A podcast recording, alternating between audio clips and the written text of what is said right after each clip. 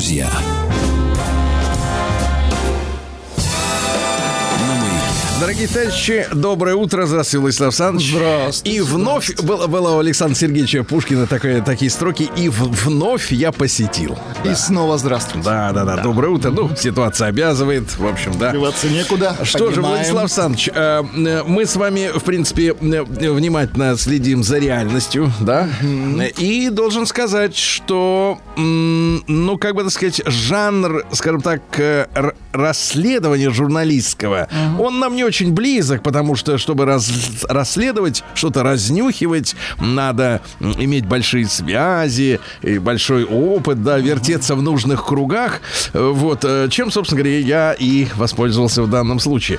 Э, нужна тревожная музыка, потому что встревожена фактически вся театральная кинематографическая общественность нашей страны. Бамонт. Бамонт в шоке, потому что когда не, не каждый день, я вам так скажу, задерживают с поличным э, заслуженного артиста. Два килограмма мефедрона, это Владислав Саныч. Это Я- нужно одному. Это я не знаю даже вообще... э, Кому? к нужно, счастью, во-первых? вот я могу сказать честно, к счастью, я даже не понимаю, о чем именно идет речь. Я тоже сказать. вам не подскажу. Да, К какого, счастью. какого рода несчастье, да. Но, а, значит, э, история такая, друзья мои, она имеет и конкретный, э, конкретную, так сказать, составляющую, и далеко идущие последствия, потому что я поинтересовался у наших с вами товарищей. У специалистов. Да, у специалистов и спросил, как так вышло. Э, Мне объяснили, что, во-первых, э, фигурант уголовного дела а, э, предпринимал достаточно странные автомобильные поездки. Вот вы знаете меня, как человек, который любит бывать за рулем, и я, ну, соответственно, п- Ну, проколесил. ваши поездки предсказуемы. То есть это какой-то э, общепит. Да, это во-первых. и- впечатление. и впечатление, да. Но я много провожу времени за рулем, по крайней мере, до ковидлы проводил. Но вы знаете, когда мне рассказали, что, например, фигурант уголовного дела ну, например, предпринимал такие маршруты. а, Москва, э, Грузия, а, Испания на автомобиле. Ничего себе, так. Я вот как человек, который любит водить, я, в принципе, в такой путь бы, честно говоря, не отправился. А, Сомнительное удовольствие, да? да, но если, может быть, ты, как пел Найк Борзов, лошадка, Да, мгм, маленькая лошадка. то, конечно, наверное, это нечто что-то объясняет. Потом, если переходить к тревогам а, нашей, нашего Бамонда, да, то ведь какая история-то получается? А, Что прожить на зарплату театрального деятеля, причем прожить достойно, ну, а достоинство, оно соразмерно таланту. Чем человек востребованнее, тем ему больше хочется коттедж и так далее, и жить хорошо. А как бы получается-то, что заслуженный артист на зарплату театрального деятеля не может прожить, потому что фигурант уголовного дела, опять же, я так понимаю, предпринимал многочисленные попытки сторонних заработков. Занимался э, риэлторской деятельностью, а потом торговлей в сетевых организациях, которые распространяли, ну, есть такие разные, Сетевые- сетевые сетевой продажи. бизнес, Мгм. да, сетевые продажи. Возможно, из сетевых продаж как раз всплыли сетевые продажи химии, но другого Сопуточки. Мгм. скажем так, да. И, наконец, самая-то главная проблема. Это же получается заслуженному артисту э, Российской Федерации, работающему э, в столице, то есть, в принципе, дальше прыгать уже некуда. Видите, нек- нет, некоторые коллеги э, этого артиста прыгают, например, дальше. Например, оказываясь в Латвии, где их начинают заставлять э, исполнять э, трюки на латышском языке. Как вы понимаете. И, и Но там это не всем за подходит. тысячу евро Да. в месяц. Да, Не ну, то, то есть там совсем провальная история. То есть, действительно, прыгать дальше некуда. И э, востребованности в мире у русского театрального артиста нет. Э, вот, поэтому возникает вопрос. А вот вся вот эта э, постоянно, ну, скажем так, э, бравирующая своим роскошным образом жизни, потому что люди-то снимаются в фильмах, э, занимаются озвучкой. Э, это тоже прибыльная история, если ты на постоянной основе озвучиваешь артистов, это хороший приработок, да. И тем не менее не хватает, и тем не менее людям приходится браться за, э, ну, в общем-то, скажем так, за грязное ремесло. Слушатели, э, не все в новостной повестке просят озвучить артиста. Дорогие друзья, а э, вы будете слушать, Почитайте- почитайте новости, да, это, в послушайте. ну что да, вы так это да. прямолинейно? Ну все же знают, о чем идет речь, господи. Су- Я-то говорю о сути проблемы, Да, а да, не да, о да, персонале. конечно. Понимаете, вы обращаете внимание на конкретную фамилию, на имя, у каких режиссеров кто там снимался. Я говорю об общей проблеме. Конечно. Человек, который играет в, э, в Москве, э, имеет звание от государства, и, э, я не знаю, вынужден заниматься, не вынужден, но в любом случае по- пойман с Москвы. поличным, Ну, да, там конечно. 2 килограмма, так сказать, э, зелья, да, и это ставит вопрос о том, а вообще экономическая, как говорится, составляющая жизни богемы, она вот на чем держится? На, на успешных фильмах, ну, я не знаю, ну, продюсер, наверное, может заработать на успешном фильме, актеру хватает для того, чтобы вот так жить? Э, Я вижу эти постоянные, ну, сейчас с этим стало полегче, но до, до ковидлы, да, мы видели постоянные в глянце, они появлялись постоянно на раутах, в разных одеждах. А, извините меня, туфли, чтобы выйти на раут, стоили от 50 тысяч рублей. Но я вам так скажу, режиссерам хватает на рауты. Нет, ну, на режиссерам, да, но они не такие симпатичные. А выходят обычно актрисы, актеры, они красивые, да. И вот этот случай, я читаю интервью э, других, значит, э, режиссеров, театральных деятелей, э, кинорежиссеров, да, они говорят, что они очень обеспокоены этой ситуацией. И я их прекрасно понимаю, потому что этот случай, он как э, вершина айсберга, он вскрывает ситуацию, что э, востребованный, популярный, ну, может, может быть, не, все, во всероси- не, все, не Ну, во не всесоюзном топов- не масштабе вы человек, не топовый, там, Да. не топ-10, да, условно говоря, Э, как говорится, не Александр Петров, который тут на днях женился, не он, да, но тем не менее, достаточно успешный человек со званием вынужден заниматься э, вещами, которые привели его на шконку на 20 лет. Вот я о чем говорю. То есть, как бы, э, какая, какая математика финансовая в этом, во всем вот этом э, сборище, значит, соответственно, талантливых людей, да, если они вот не могут э, прожить, как говорили в фильме «Бриллиантовая рука», чтоб ты жил на одну зарплату. Зарплату, да. Вот этот вопрос-то встает перед всеми нами, ребята.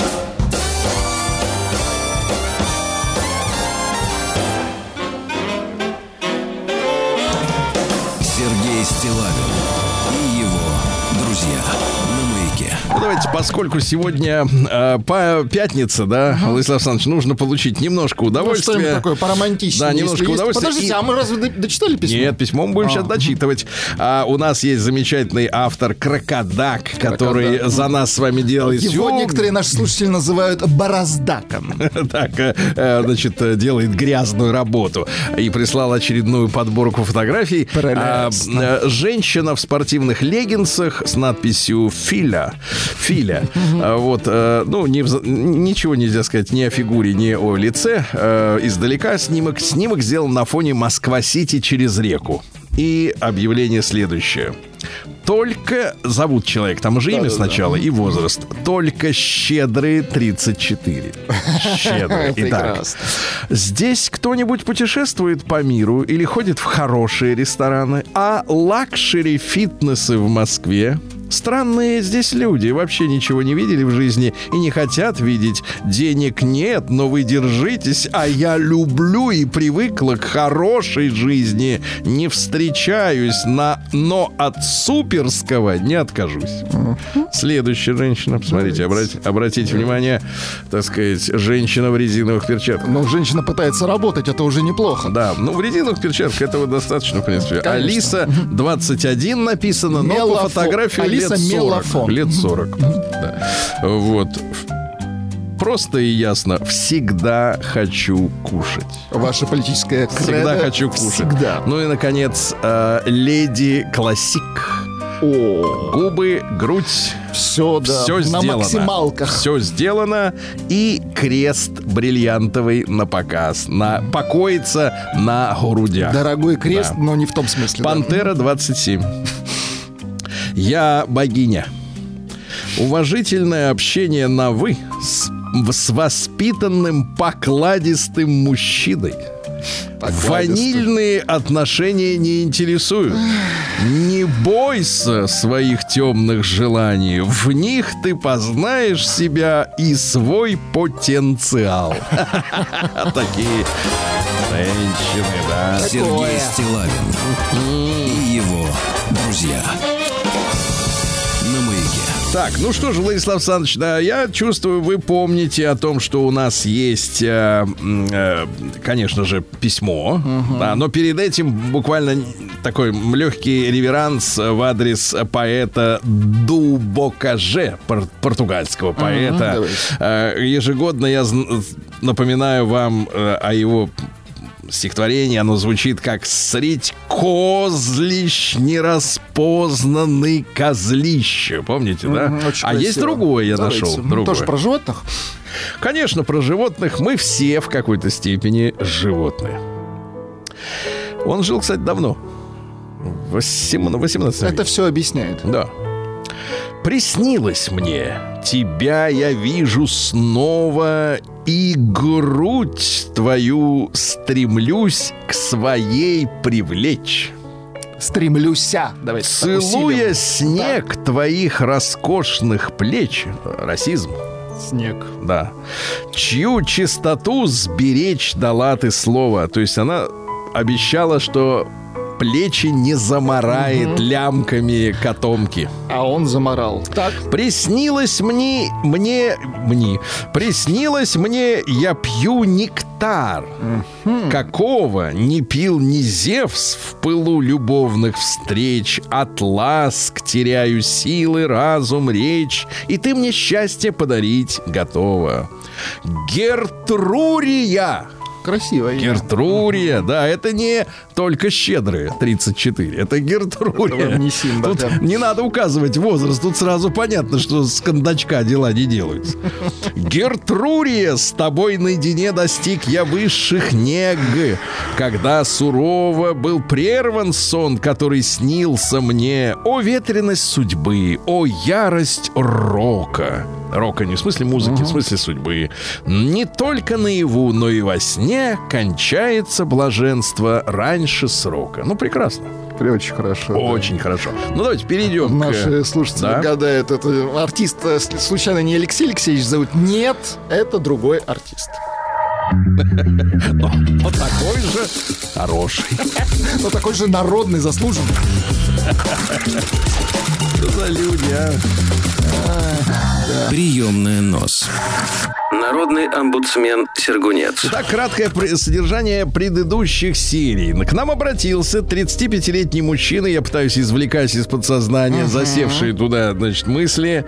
Знакомиться с 37-летней девушкой, которая, это как, знаете, вот э, раньше в советских фильмах, э, в сериалах, например, ТАСС уполномочен заявить. Да, полковник Славин приезжает в Луисбург.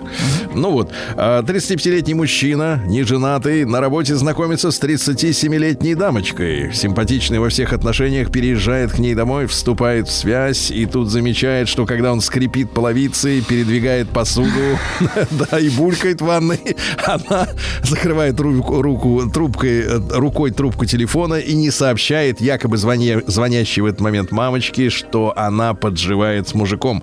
После этого выясняется, после разлуки, которая длится то ли неделю, то ли полгода, непонятно, э, что женщина была беременна. Но беременность куда-то делась. А мужчина подхватил недуг. Да. Подхватил недуг. Вот. Так звучит недуг. да, он всегда бывает Одинокая, неожиданно. да. Никогда не знаешь, когда Владислав Александрович нажмет свою волшебную... Одинокий недуг. Давайте назовем эту, кнопку. эту композицию. Так, Так, ну, живота растущего не было, это все да. понятно. Выяснилось, что у нее было около 30 мужчин. партнеров. А, хорошо. 30 мужчин. Да, ну и, соответственно, узнал много шоки... Нет, негде ставить пробу, это я уже вам э, рассказал. Да, оказалось, что та самая беременность, чтобы не было кривотолков, о чем там шла речь, потому что я из моральных соображений некоторые вещи из текста автоматически Ну, выкидывал. Но там история такая, что она подхватила какую-то, значит, там, недуг, Да-да-да. у кого-то из 30. Вот, а из-за этого беременность прекратилась. Ну, то есть вот такие, такие трагедии. Вот, ну и, соответственно... а, Также после завершения из других источников я узнал, что ее на самом деле к маме возил один из бывших ухажеров. Ага. Понимаете, да? Не, не было понятно, кто, кого, куда, с кем возил. Мы догадываемся, какой. Да, только учитывая, что она что она и как сама о себе рассказывала своим подругам на работе, меняла как перчатки мужчин, она с этим бывшим, кто ее возил, периодически, когда я был на работе, а она в отпуске, а он к ней приезжал. Отвратительно. А я скажу вам так, ненасытная. Все вскрылось, как всегда это бывает, не совсем сразу.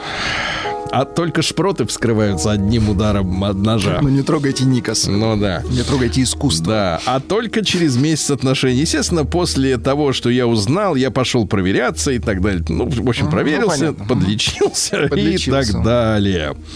Да, ну, значит, соответственно, что мы все это читали. Э, да, ее ничего это не увидела. Я лично часто слышал, как она по телефону родной матери говорила неправду, как врала другим. Я всему этому был свидетелем.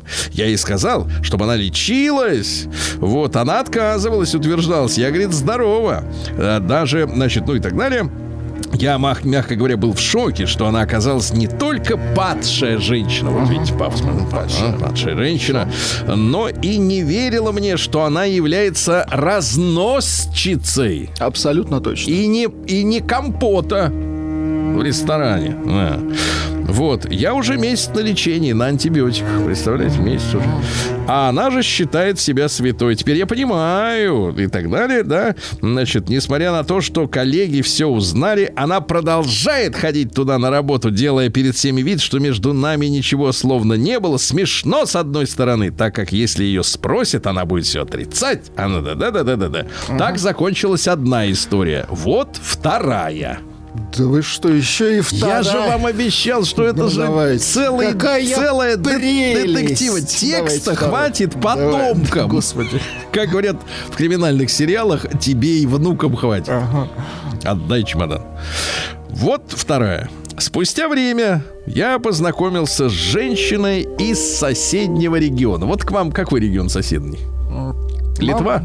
Ленинградский. А, нет, там между нами еще Новгород и Между Тверь. нами, Сергей Валерьевич, ничего. Как Вот это? именно между нами. Как это обидно, Владик, как, как обидно. Я ж в хорошем смысле. Я никогда не тороплюсь с отношениями. Ну еще же дохватался такого, что тут торопиться не надо. Да? Я никогда не тороплюсь с отношениями, стараясь узнать как можно больше. Молодец. Я ей пришелся по душе. Да класс. Ну, все как по маслу. так подходит, обнимает рукой по-пацански. А я тебе по «А душе. Нет, ты мне по душе, чувачок. Да. Очень хорошо. Я ей пришелся по душе, и она очень сильно, как она мне призналась, в меня влюбилась. Борис, знаете- а знаете, извините, я- кстати- Я, Борис скажу, Борис, надо просто успокоиться, либо переключить на другую радиостанцию. Продолжайте, что? Сергей. Нет. Бо- Борис уже успокоился. Да? все спокойно. А знаете, как вот... э, неужели в мире еще остались э, мужчины, которые вот э, как бы, ну, подобно женщинам ведутся Да он слова? романтик. Да. Он романтик абсолютно. А знаете, какой прием Вы себя вспомните женщины? в восьмом классе. Нет, в восьмом классе я был занят подготовкой к экзамену. Мне не, не до этого было. Да? я был серьезным мальчиком, не то что Хорошо. сейчас. Так вот, э, ну, э, какой прием? Они знаешь, что говорят? Ты мне приснится. Вам говорили когда-нибудь женщины, что вы К сожалению, снитесь? да. Что, серьезно? Ну, Хотите, конечно. я отложу. Да, даже, я сейчас даже не буду читать. Это самый главный прием вообще вот девиц. Вы Да, понимаете, правда? если вас хотят, вот как только вам Закадрить? говорят, ты мне снился. Это значит точно вас хотят кадрить. Точно? Сто процентов. То есть это, это, я вам говорю как вот... как вот вы. Как сочинский специалист. прям вот здесь снился. Серьезно, что-то от, э, от вас им нужно, Сергей Да? Валерьевич. Это сто То есть, на самом деле, ты им не снился. А, а как вы это проверите? Вот реально, как? Докопаться надо. Нет, копаться это уже другое. Да. То есть и, и Они- надо... Нет, женщины так кадрят мужчин, абсолютно. Парни, аккуратно. Вот, как говорит Рустам Иванович, аккуратнее. Нет, отвечайте. аккуратнее. Нет, не снился. Сергей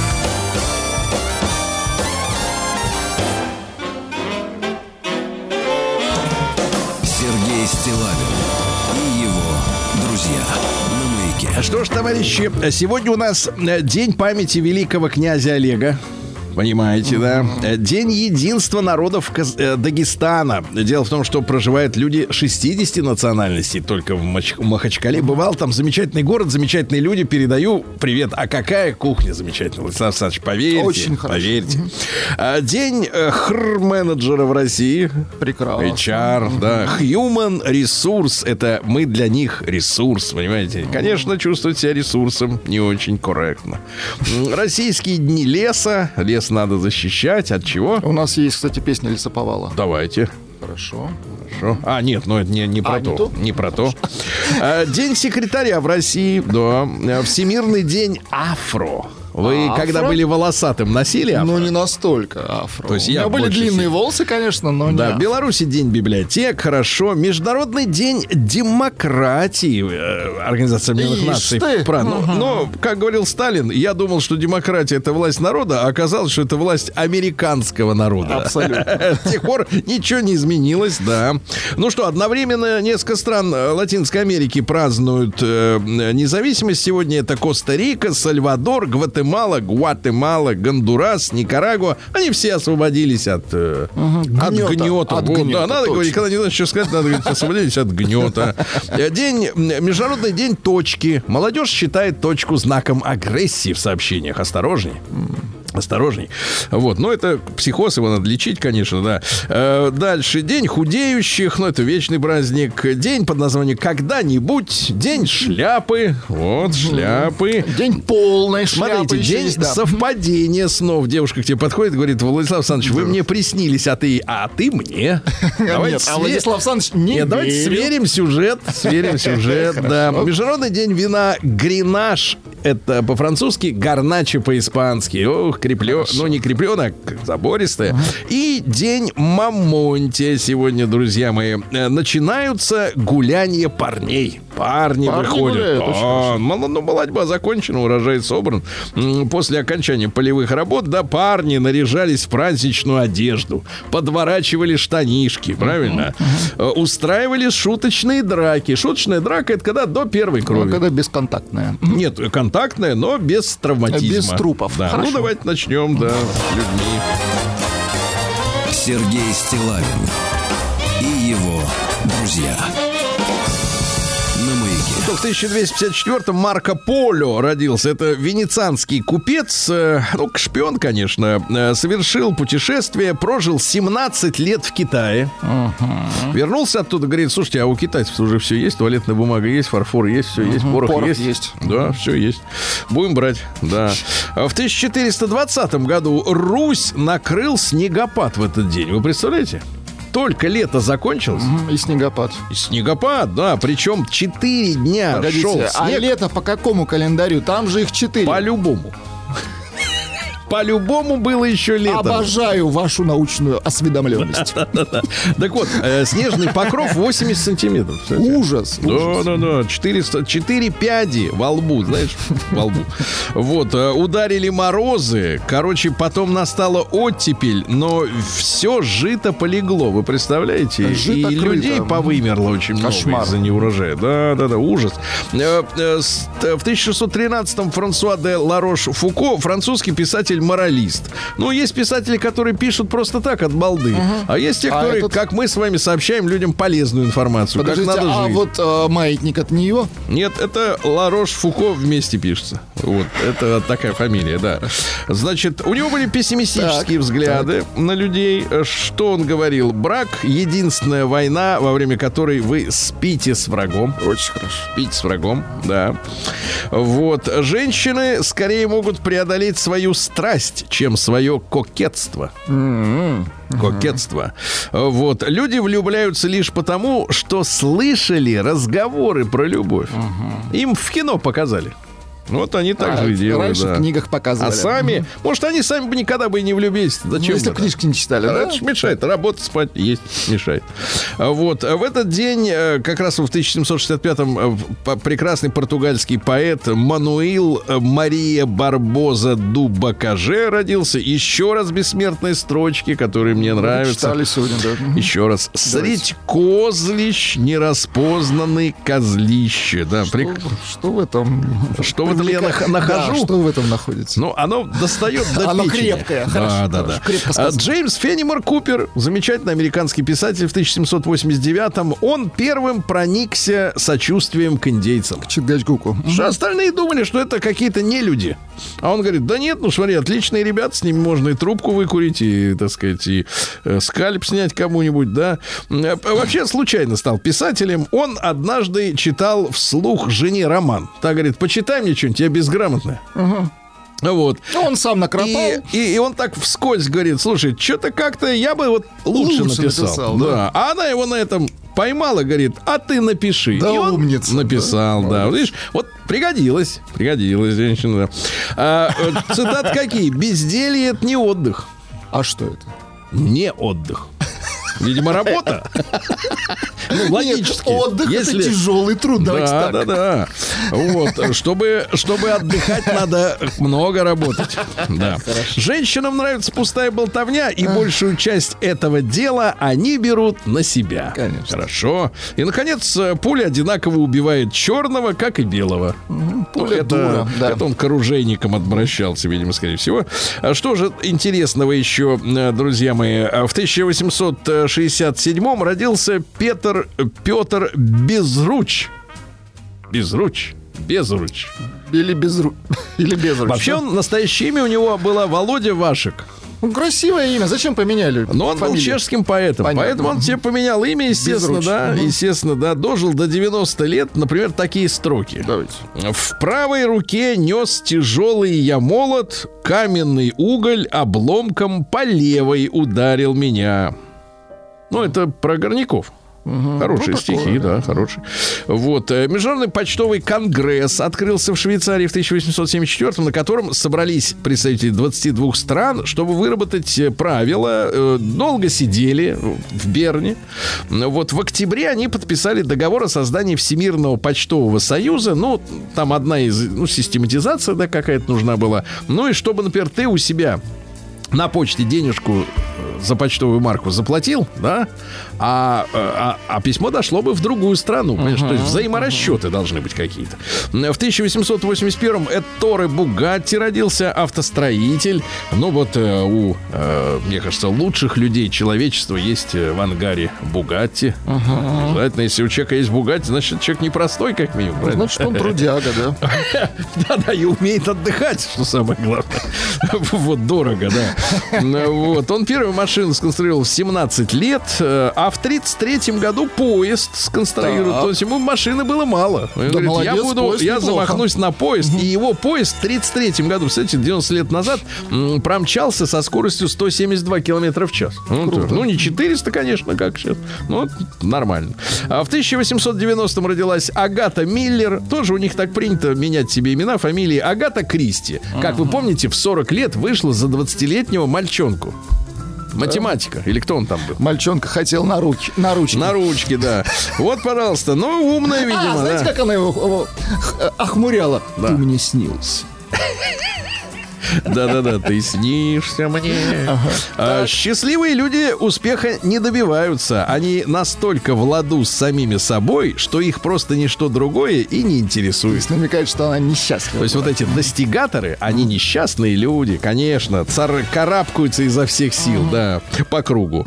А, жизнь во время путешествия – это мечта в чистом виде. Вот сел на лайнер и Класс. живешь, да.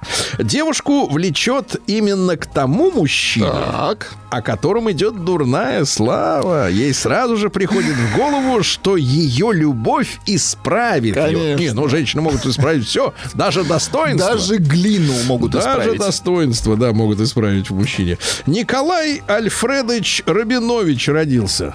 Очень хорошо. Николай Альфредович э, сатирик и, и юморист, и автор стихотворных пьес. Э, Его начали печатать только с 18 года. При царе таких, как вы понимаете, Не печатали. печатали, да. Он начал с пьесы под названием «Революционный Петрушка». Ага. А, Ее поставила Наталья Сад, знаменитая наша, да? Вот. э, И первым исполнителем главной роли был юный Игорь Ильинский, замечательный. Да, то есть вот, а писал Рабинович. Понимаете, да? А, Вот. э, Михаил Михайлович Герасимов в 1907 году родился антрополог, скульптор и археолог. И он ведь разработал этот метод. Э, То есть, так, берешь череп, Отсекать лишнее. там уже все отсечено лишнее. Берешь череп и как бы домысливаешь под, по каким-то методикам, э, восстанавливаешь, лицо да, по черепу. Правда, человека, сейчас этот метод немножко, так сказать, подвергается некоторым сомнениям. критике. Ну, типа, предоставляют череп человека, кто оставил фотографию, просит, давай, ты сделай, как вот он был на самом деле, а фотки не сходятся. Не сходятся. Может, он лысый а был, может, конечно. А может, злые языки. Да, злые языки, конечно. А в 1916 году впервые применили танки э, в Первую мировую войну. Это англичане на реке Сомма. Вот, э, ну и что, Малыш Вилли назывался у них танк. Уродливый достаточно. Громоздкий, да. Мгм. Да. А В ты, ну, громоздкий, извини меня, английский сейчас вот этот Челленджер 275 тонн весит. Не назвать его Кстати, громоздким. удобно попадать, да? Э, Когда большой танк. Нет, удобно, что он медленно едет. Вот это, это действительно подспорье. Э, В 1922 году Совнарком наш э, советский принял декрет о санитарных органах республики, который считается днем создания санэпидемслужбы. Мы всех сотрудников поздравляем, но ведь мы, Владислав Александрович, с вами в эфире выяснили, что вот сейчас сеть, э, серия отравлений в разных городах страны, и в Москве, и в Питере, и там, в Калуге, это шаурма, шаверма, готовая еда. Э, Ну, как всегда, огульно запретили все проверки бизнеса. Но это п- в пандемию, да, пандемию. да, да, Но, конечно. понимаете, пищепром-то он не может быть без Конечно, проверок. Наблюдать-то надо. Потому что кто важно. там работает, моет ли он руки, что он трогает руками Что- перед тем, как они трогает, готовят, э, трогает лапшу чего эту. да. они готовят. Вот именно. Это надо проверить. Друзья мои, сегодня сто лет исполняется э, замечательному поэту, да, человеку, который подарил нам огромное количество хитов. Я, честно говоря, пытался подсчитать, сколько сбился со счета. Михаил Исаевич Станич. Да. Станич. И лесоповал. И много других замечательных песен, да, вот и Комарова на недельку до Комарова, второй. Это все же. А песня. есть что-нибудь вот из этого? А вот Владимир Кузьмин, я Да, да, это его а что, песня, конечно, трек. конечно, Давайте да. чуть-чуть. Класс. Конечно, потом уже после, так это советское еще творчество, да, после того, как началось антисоветское время, Михаил Танич обратил внимание на, На лесоповал. да, на лесоповал, тоже замечательная группа. Я да. куплю тебе дом Знаете, вот если не быть в теме, можно подумать, что он поет собаке, это псу. Я куплю тебе дом. И тебя приведу. Вас Владислав Александрович прищучит однажды. Нет, ну я говорю про образ. А, да, ну, у вас я- такие это, образы, да. безусловно, талантливо. Ну, А, В вы. 25 году Кирилл Юрьевич Лавров, наш замечательнейший актер. Шикарный Шикарный, да. да, актер. э, Обожаю его фильмы. Ну и Гитлеру, австрийцу, дали право быть депутатом в 30 году в Германии.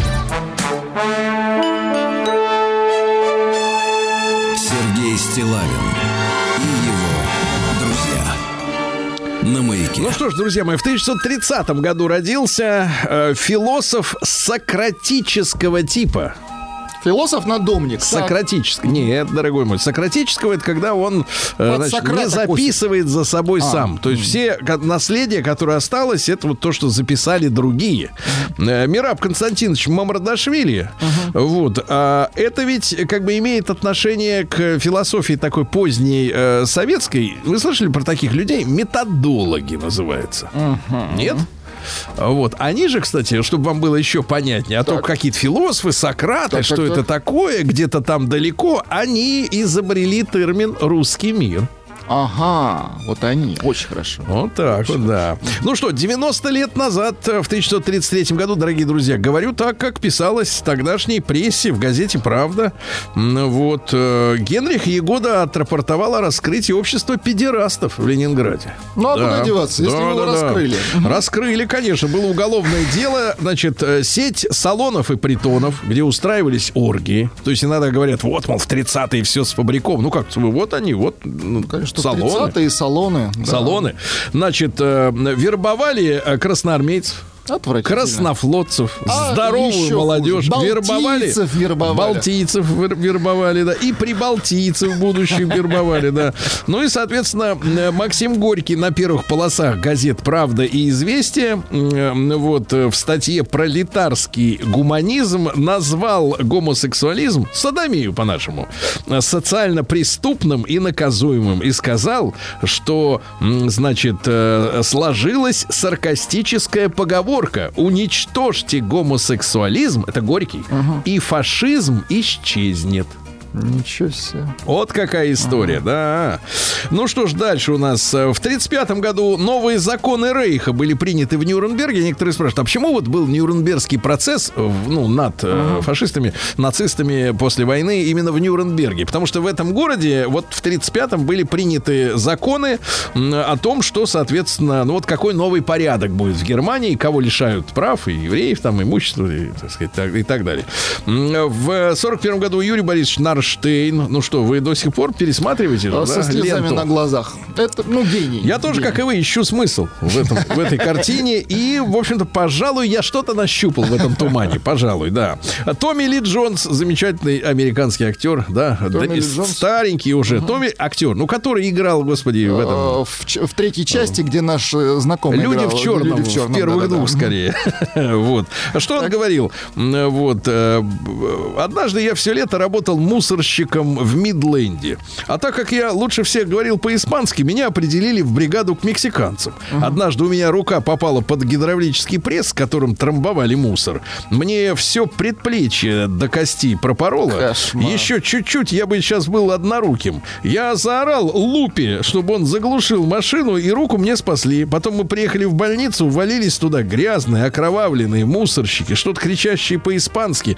А две девушки на регистрации, подпиливая ноготочки, вежливо попросили нас э, пойти в другую больницу и обратиться к доктору Гутиерешу. С тех пор я считаю себя мексиканцем. Вот так вот. Вот такая история, да. В 46 году прекрасный, смелый человек Оливер Стоун, участник Вьетнамской войны, затем автора отличных фильмов. Отличный режиссер, И сегодня хорошая политическая позиция, да, у него. Не то, что правильная, а ну, по крайней Она мере, смелая. да. Смелая, да. А, Вместо ярких личностей, говорит он, Америкой управляют крупные, но безликие корпорации и финансовые фонды. Вот, видите. А сегодня, слушайте, не может быть, Владислав Ну-ка, Александрович, ну ведь не может быть. Ну-ка, Ну как же ну-ка. так? Ну, если произошло, значит, если, может быть. Если в 53-м, то сколько ж получается? 70? 70, да. А выглядит человек на 45. Это кто? Наш добрый доктор Мясников сегодня родился. Вы. Я серьезно говорю, он выглядит на 45. Да? То вот, вот, это, вот это медицина Александра Леонидовича дорогого с днем рождения. Ну, конечно. Вот. а, начались регулярные пассажирские полеты на турбореактивных самолетах Ту-104 в 56-м, то есть уже и уже на месте, да, Вот. А в 68 году, это понятно, в 69-м, вот, советская м, подводная лодка К-19 столкнулась с американской подлодкой Гетто. Э, не знаю, как это пишется по-английски. Жертв тогда не было, но они, стал, они нашли друг друга в толще океана, да. Вот. В 71 году 12 канадцев из Ванкувера создали Greenpeace. Ну, это вот организация сейчас... Это коммерческая организация. Коммерческая организация, всего. да. Э, Вот. Э, В 73 году, 50 лет назад, убит э, чилийский поэт, замечательный певец и борец Виктор Хара. Дело в том, что в начале сентября 53-го произошел переворот при участии Центрального разведывательного управления в Чили, да. И вот на стадионе Чили, э, который был превращен в концлагерь, через несколько дней после переворота его убили. Э, Там история какая? Утром 12 сентября Виктор Хара поехал в университет, где он работал на радиостанции. Военные окружили кампус, арестовали тысячи человек вместе с ним, э, вместе с ними и Хару. Вот, э, перевезли на стадион. Четыре, четверо суток его избивали. Пытали электрическим током, ломали руки. А, В 90-м году в рамках вот правительственного расследования, когда Пиночета наконец скинули, а, были проведена эксгумация и вскрытие тел. А, Было выяснено, что в Виктора Хару было выпущено 44 пули.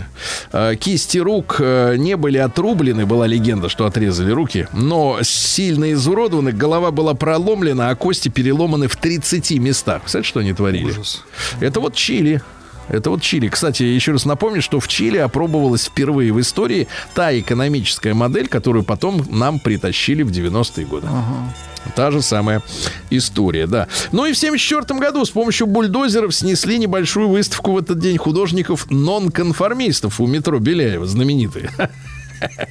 Ну Вот, э, да.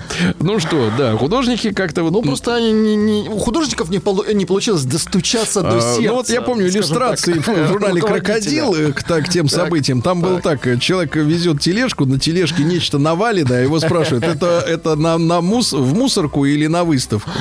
Да, да. Да. Ну что, Том Харди родился в 77 году, такой жестких играет в фильмах да, британских мужчин. Он в 19 лет, кстати, стал победителем конкурса красоты. А потом с красотой завязал и стал играть Покончил жестких. Да. Ну Вот. Ну и что? И в 81 году впервые отмечен в этот день Международный день мира, дорогие друзья. Я раньше, Мира. честно говоря, когда был маленьким, смотрел конкурсы красоты, их уже стали показывать. И там девушки говорили, вы о чем э, хотели попросить? Те говорят, о мире во всем мире. Я думал, вы что, дуры? А теперь понимаю, что они были правы.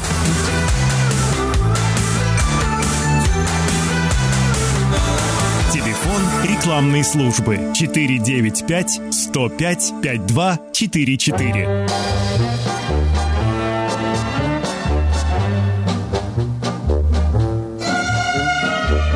Сегодня праздник у девчат. Сегодня будут танцы. И щеки девушек горят. С утра горят румянцем. Пришли, девчонки стоят В сторонке платочки в руках теребят. Потому что на десять девчонок По статистике девять ребят. А парни важности полны. Придирчивы ужасно. И остаются вдоль стены напрасно. Стоят, девчонки стоят В сторонке платочки в руках теребят Потому что на десять девчонок По статистике девять ребят. Сегодня пусть не повезло Девчонкам чего-то Они статистике на зло. Опять придут в субботу. Придут девчонки стоять В сторонке платочки в руках теребят Да потому что на десять девчонок По статистике девять ребят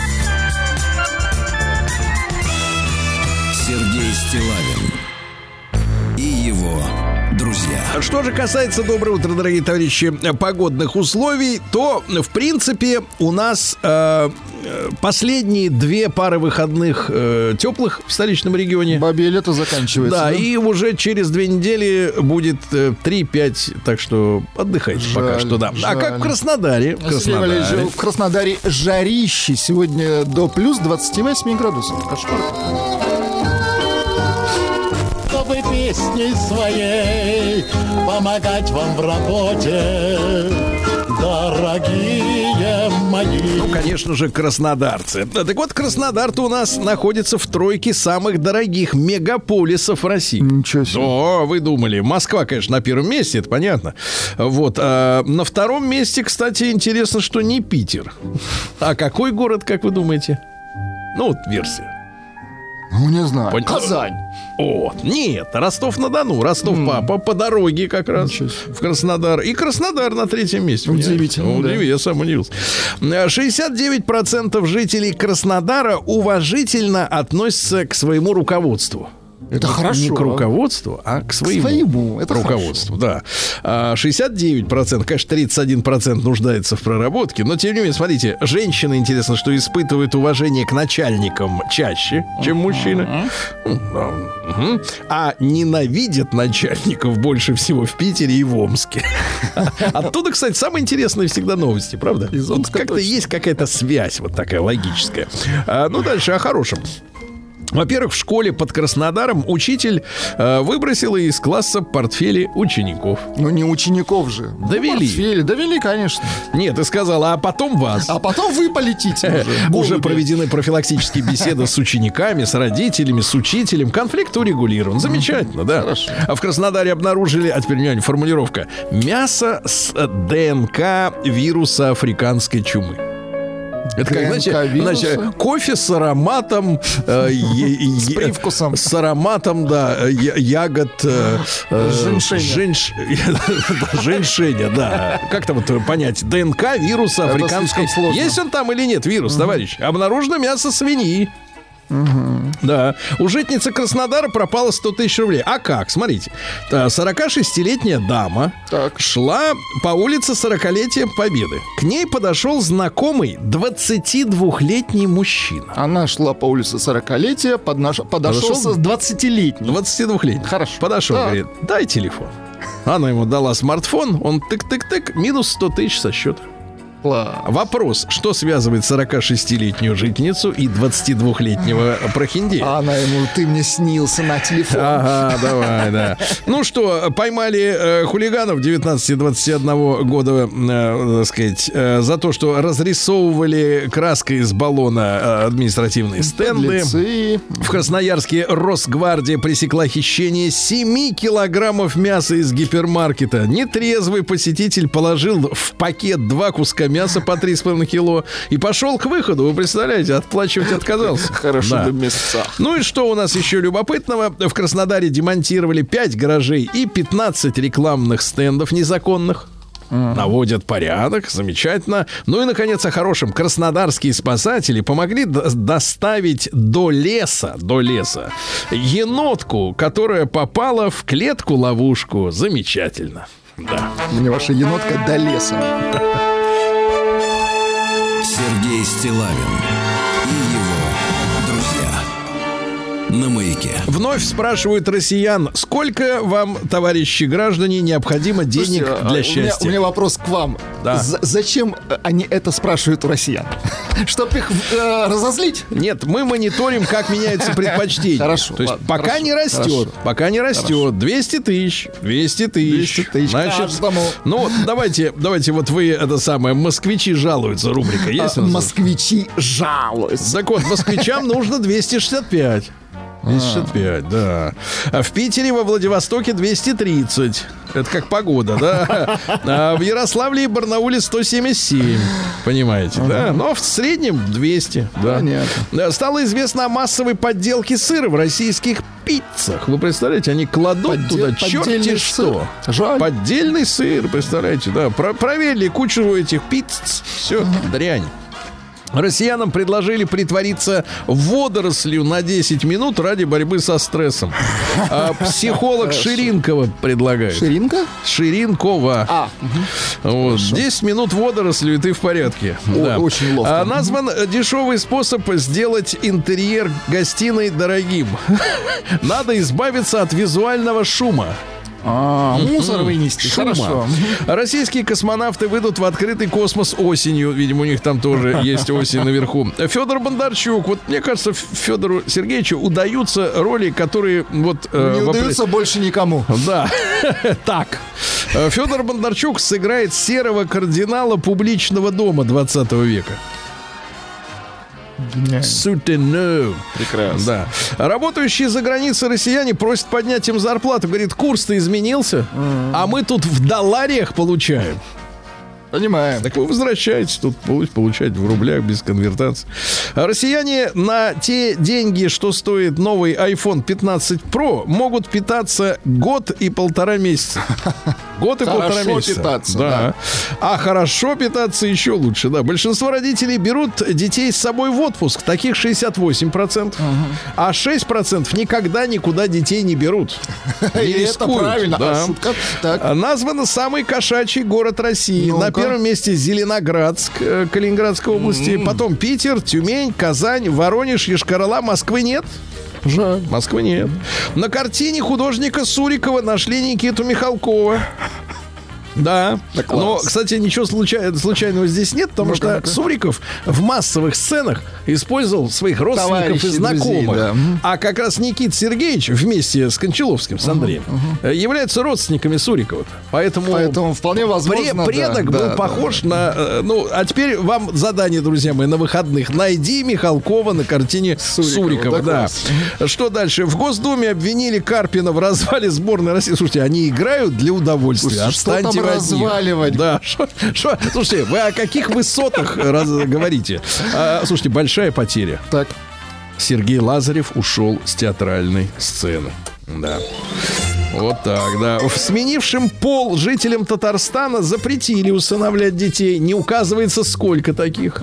Не указывается. В Госдуме предложили Гашику, хоккеисту, полечиться, подлечиться в психиатрической больнице имени Каченко за счет бюджета. Депутат Свящев, отличное предложение. Гашек заявил, что НХЛ, хоккейная лига, обязана вы- выплатить Украине 3 миллиарда долларов за то, что российские хоккеисты в этой лиге выступают. мгм, прекрасно. А мы его подлечим. А Россия начала использовать дроны «Упырь» на Донецком направлении. У нас отличный нейминг. Название хорошее. Да, п- их, кстати, производят за счет присылаемых пожертвований гражданами. Вот. Ну и пару сообщений. Большинство россиян не верят в удачу и лотереи. Еще предстоит много работы нашим лотерейщикам, да. Ну и, наконец, отличная новость, Владислав Александрович. Да. А, Сборщик ягод из Красноярского края рассказал, как неделю выживал в лесу. После рассказа он сообщил, что больше он ягоды есть не будет никогда. Мир без ягод. Что у нас э, среди женщин? Э, ну, россиянам назвали визуально стройнящий предмет гардероба. Это светлое пальто. Или плащ, да? Отлично, отлично. Пальто. Актриса Борзова рассказала, что Пугачева топила конкурентов Киркорова на эстраде. В частности, утопила певца Игоря Димарина. Ну да. А Врач объяснила, почему болит голова во время женских... Так, почему? А потому что падает уровень эстрогена, а без него голова трещит, раскалывается, да. А Трех участниц конкурса «Мисс Украина 23», там еще и конкурс проводится, А, вот, значит, сняли с конкурса за связи с Россией. Ну, например, Ксения Мигера принимала участие в конкурсе «Будущее России», проживала в Москве и посещала рестораны Аркадия Новикова. Это ей припомнили, да? Прекрасно. Остальных по тем же причинам. Вьетнамка пожаловалась, что не спит 11 лет. 36-летняя женщина. Она говорит, что бессонница началась после неожиданного приступа странного плача. Слезы начали катиться из глаз безо всякой причины несколько минут, а в итоге состояние это прошло, но с того момента она вообще не спит. Да, мне кажется, Вот это это не может быть. чудес. Ну, у- у- конечно, у вас этого не может быть, да. Э, Бывшая девица Канье Веста, которая вечно с полуголыми женщинами ходит, объяснила, почему она ходит голой. Дальше объяснение чудовищное. Модель Джулия Фокс объяснила желание оголяться правом женщин оголяться. А, так То есть, она нет, смотрите, нет, смотрите, я хочу, потому что у меня есть право. Право, Идиотство. Дальше, э, что у нас? Э, Кандидатка в Колумбии в депутаты снялась голой после секса и поделилась впечатлениями. Она сказала, что проснулась после множества пиков удовольствия, то есть она во сне их испытала, и так. призвала голосовать за нее. Молодец. Да, и, наконец, американка рассказала, что Кую кормит мужа грудью. Э, В 2016 году, когда она кормила старшего ребенка грудью, они отправились в круиз на корабле. Но она забыла э, прибамбасы, чтобы сцеживать. Молоко. И в итоге э, слу- случилась гиперлактация, и тогда муж избавил ее от этой боли, и она почувствовала с ним особую эмоциональную связь. О, она кормит его до сих пор. Какой героический мужчина. Прекрасно.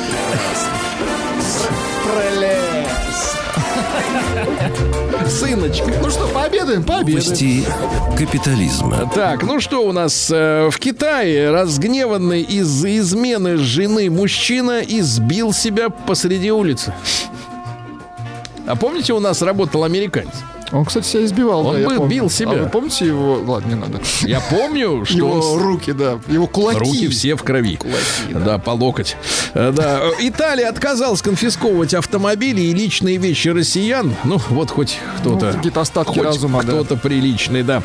Э, Сексолог р- назвала причину, почему люди закрывают глаза во время близости. Они таким образом э, борются с тревогой. Да нет, свет С тревогой, с тревогой, слишком. да, в темно- да. Да, э, что дальше? Врач оценила вероятность набрать вес из-за стресса. Есть версия, что из-за стресса Ну, пухнут. конечно, начинают А. Она говорит, что гормон стресс не влияет на фигуру. Вот Да это не друг. решать. Да. А, Названа самая опасная страна для работы защитников природы.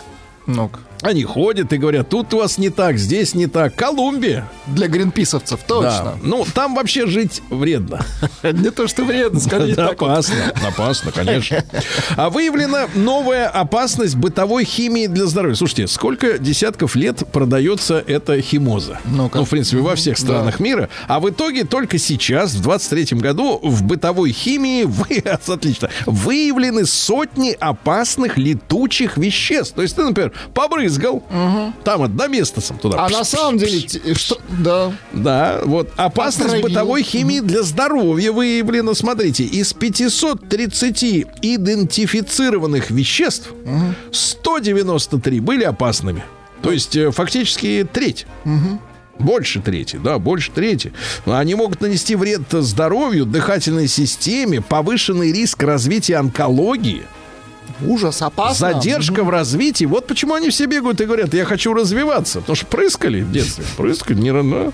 А психологи выяснили, что бьюти-фильтры в э, приложениях для смартфона подрывают доверие к мужчинам на сервисах знакомств. Женщина очень часто себя обрабатывает, они становятся такими мультяшными, замечательными. А дедоларизация в мире ускорилась в 10 раз, запомните, да?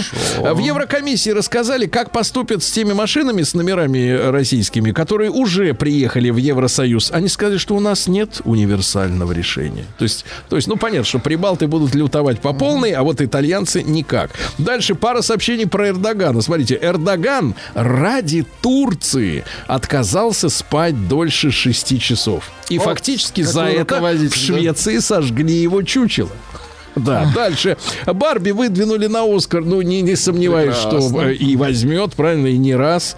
А, ученые не нашли свидетельств существования НЛО и инопланетной жизни на Земле. А помните, вот был такой ученый у нас, Лысенко. Он ученым прямо говорил, если есть задача что-то найти, найдете. А этим, видимо, поставили задачу Задачу, не найти. Да? Развеян миф о вреде глотания арбузных семечек. Говорят, что арбузные семечки на самом деле полезны Полезны? для мозгов и для костей, да.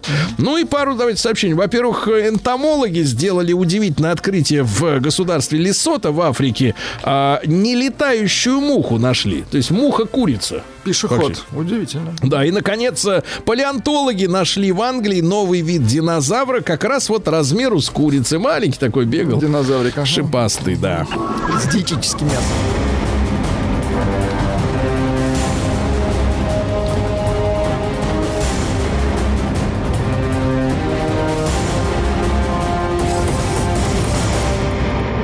Россия криминальная. А В Москве полицейские задержали а, молодого человека, а, который странной походкой выдал, что в нем находятся наркотики. В нем нашли мефедрон. Правда, не При- 2 кил- пританцовывал. не 2 килограмма, А, как вот... э, Так, а поменьше или побольше? Поменьше, полграмма, да. Наркотики молодой человек переносил в одной из естественных полостей своего тела. В одной из.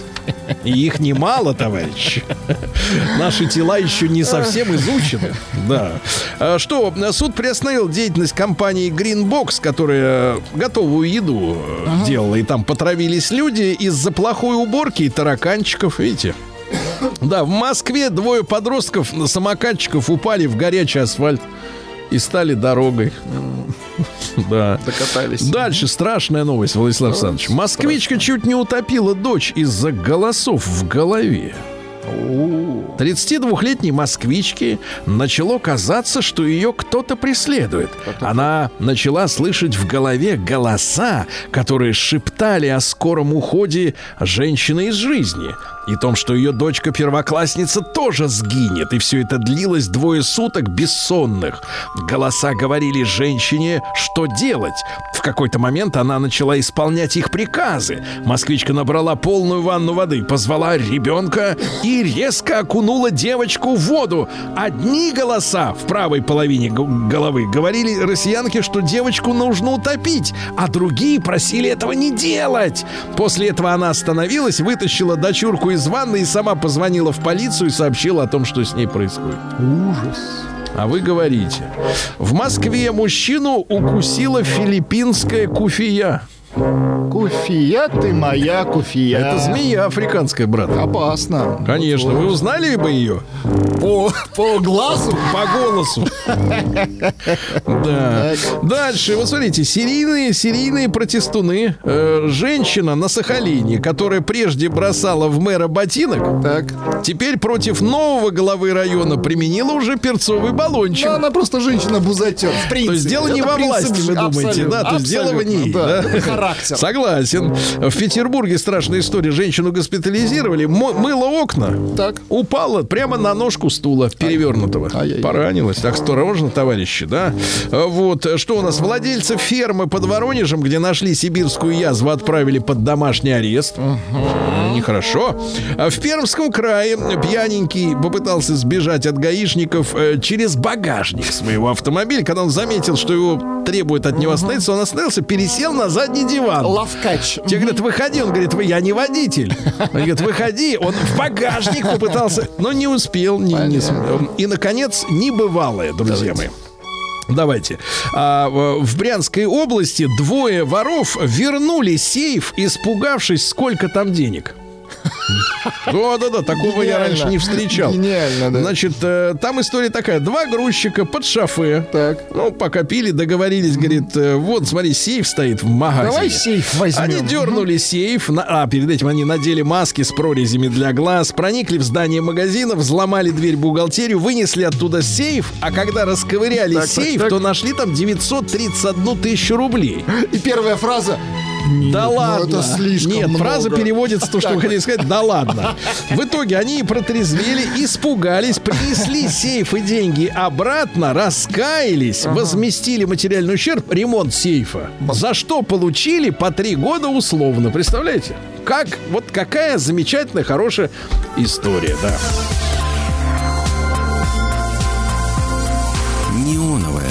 Музыкальная программа. Дорогие товарищи, ну что же, э, собрался кворум, э, который э, хочет показать всему миру музыкальную культуру современную, да?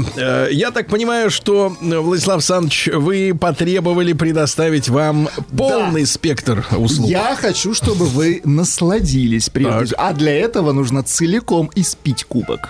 У нас вчера было, Сергей Валерьевич, э, день рождения вокалиста Ахи Мортина Харкета, извиняюсь за Так. выражение. Вот, я тут наткнулся на очень забавный ремикс написан, но это не ремикс на самом деле, это ремейк, потому что там... Переделка. Потому что там остался только голос от э, Мортина. От и, Мортина. и они, да, и они взяли самую известную Take On Me песню. Послушайте, что они из нее сделали.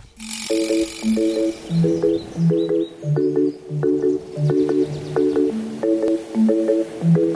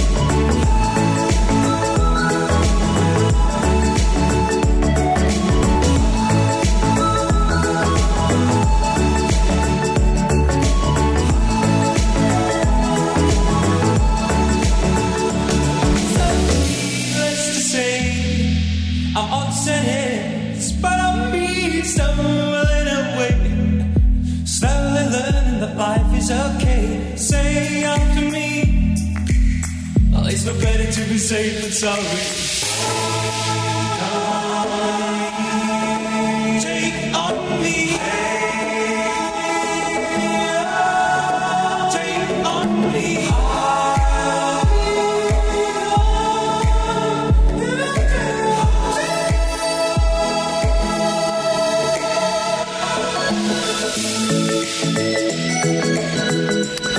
Плачут э, люди 50 плюс. Да, плачут. А Слушайте, ну какую-то карибскую. Да, Алексей Валерьевич, доброе утро. Доброе. Алексей Валерьевич, скажи, пожалуйста, а вот для вас, для вашего поколения, есть такая песня, которая вот, ну вот это, ну, сон, один из гимнов, да, по большому счету, нашей, 80-х, нашей ранней юности. да. Вот у вас что-то такое есть? Вот чтобы вашего возраста люди все плакали сразу одновременно. Ну, я думаю, это Ace of Base. Какие-нибудь вот А, их ну, вещицы, 90-е, да, вполне 80-х. себе. Диджей Бобо, может быть? Не, вот такого не знаю. Извините, да-да-да. Виталия, доброе утро, да. Доброе утро. А мамаша с нами? С вами. Чего ж молчишь, мама? Она делает нам одол... Тебе Не, понравилось? мамашу мы на сладко. Хорошо. Она сегодня я хочу спросить у мамаши. А, Анечка, тебе понравилась обработка? Хорошо, слава богу. Хорошо, ей понравилось, да. Давайте с мне не Валерьевичем. дают сказать. Нет, нет, сейчас ты скажешь, все скажешь, все. Да, да, Валерьевич, что ты Ну, принес? у меня сегодня тоже э, ремикс, вот, и тоже, в общем-то, из прошлого такого далекого, еще более далекого. А, песня э, «Я шагаю по Москве» в исполнении Тоси Чайкиной. Из кино, товарищи. Интересно.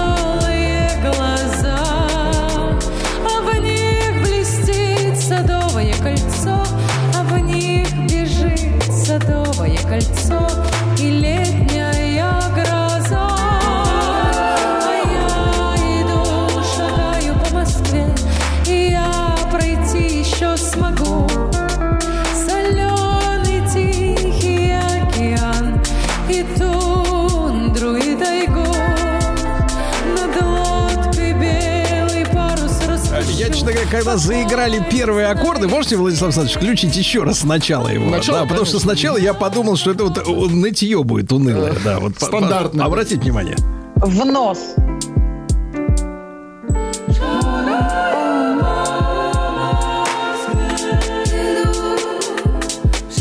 Такой за обработанный голос. Да, да, да. классический. Вот, ну, спасибо, Валерий, Слушайте, что ну, нашли. уважительно сделан такой реально коверок, очень приятно. Коверок. Да, да, да, очень приятно. Так, а Виталия Витальевна, что? О, как официально сегодня.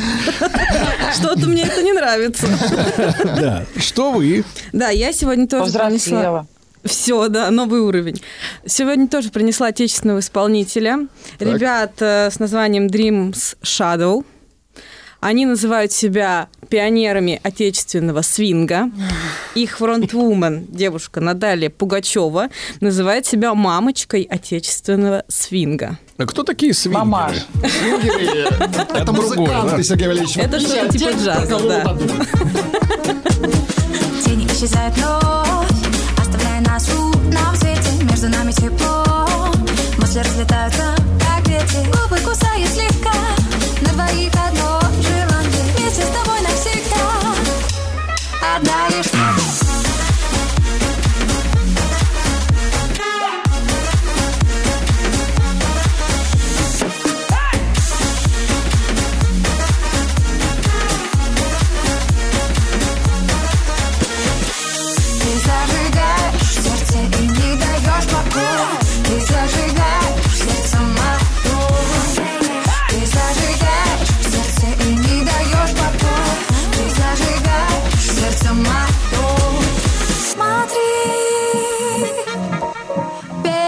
безмятежные черты И не нужно слов А как зовут мамашу свинга? Наталья. Наталья Пугачева. Пугачева. Понятно. Симпатично. Фамилия знакомая, да. Ну что же, Но вроде как они не связаны, я почитала. это в данном случае даже и хорошо. В данном случае, да. Алексей Валерьевич, вот у меня будет небольшая такая романтическая сегодня история. А, Я знаю, наш слушатель любит романтические истории. Может быть, не утром, но в подкастах про прокатит. Скажите, пожалуйста, я знаю, что вы некоторое время назад женились. Да, абсолютно верно. А где прошел ваш вот... э, Было какое-то путешествие э, свадебное? Было, да, в Турции. Турция. В Турции, да. А ваш покорный слуга, Сергей Валерьевич, у меня нечто подобное было в Египте. Но, но, Разминулись. от себя добавлю, акул тогда еще не было. Да, дело в том, что э, дело в том, что я, я почему приурочил э, сегодня наш разговор, потому что а, 25 лет Страшно сказать об этом. Исполнилось альбому того исполнителя, который меня в этом путешествии сопровождал. Я пошел к своему начальству. Я сказал, что вот у меня как бы есть э, Награды. невеста. Но у меня нет денег. Так. Вот. И а, дайте мне, пожалуйста, кредит. Мне дали кредит. э, Вот. Потом из меня долго это высчитывали, так сказать, за эту э, поездку. И, э, знаете, из Ленинграда тогдашнего 5 часов лета с лишним до, так сказать, кажется, это была Хургада. Вот. Внизу горы, скалы, значит, все желтое, везде песок. И Исполнителя зовут, он до сих пор, кстати, гастролирует, очень популярный, его считают родоначальником египетско-средиземноморского а, попа. Поп. То есть так микс между арабским, арабской музыкой. Египоп. Э, э, Вот, да, египоп. Да, да, да, да. Вот, э, а зовут его Амар Диаб. А у меня была традиция, приезжаешь в какое-то новое место, и а что у вас тут э, самое топчик? И мне продали этот альбом, я его потом и там слушал, и сейчас нет-нет, раз в 10 лет переслушиваю. Давайте заценим, да. 25 лет этой музыки.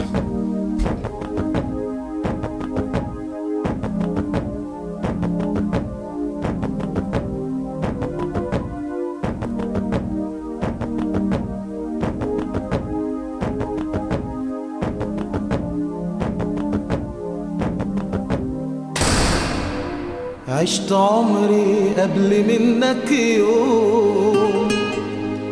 واما جيت لي تاني عشت كله في يوم. عشت عمري قبل منك يوم. واما جيت لي تاني عشت كله في يوم.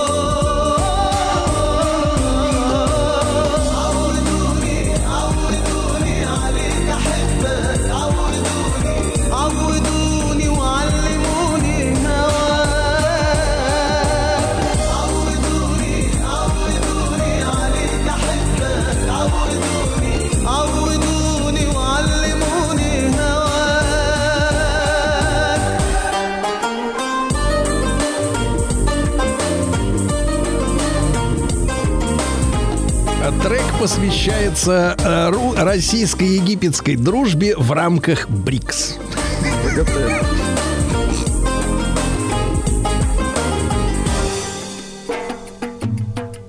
قلب واحد اللي حاسس بيك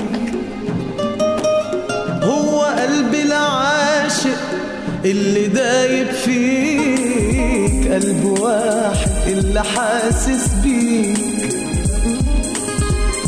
هو قلب العاشق اللي دايب فيك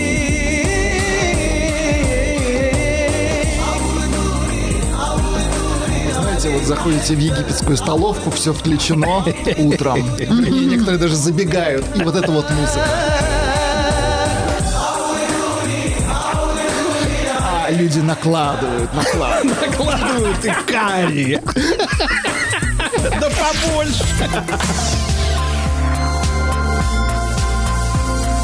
Неоновая музыка. Музыкальная программа. Ну что ж, дорогие товарищи, э, мой музыкальный выбор был своего рода подарком для нашей мамаши э, Анны Да, Тать- да. Татьяновны. Да, Э, Анечка, вы, вы оценили, да, Зашло, трек? кстати-то. Да, Я, вам. да, оценила. Ничто человеческое вам не чуждо. Видите, вы меня еще за Arabic турков music. ругаете. Арабик это... Да. Но вы сегодня решили, я так понимаю, быть и актуальной, да, и с другой стороны и в мой адрес как-то сделать Нанести некий удар Сергею Валерьевичу. Реверанс. кажется, надо. реверанс, Это- да. Дело в том, что сегодня ведь как, мамаша, напомните, сто лет со дня рождения, Сегодня да? сто лет Михаила Исаевича Танича, да, и вот я принесла поэтому вам две Да, композиции. то есть вы могли, смотрите, Его вы могли принести песню Комарова. а, Могла ну, принести могли, черное-белое. Черный кот.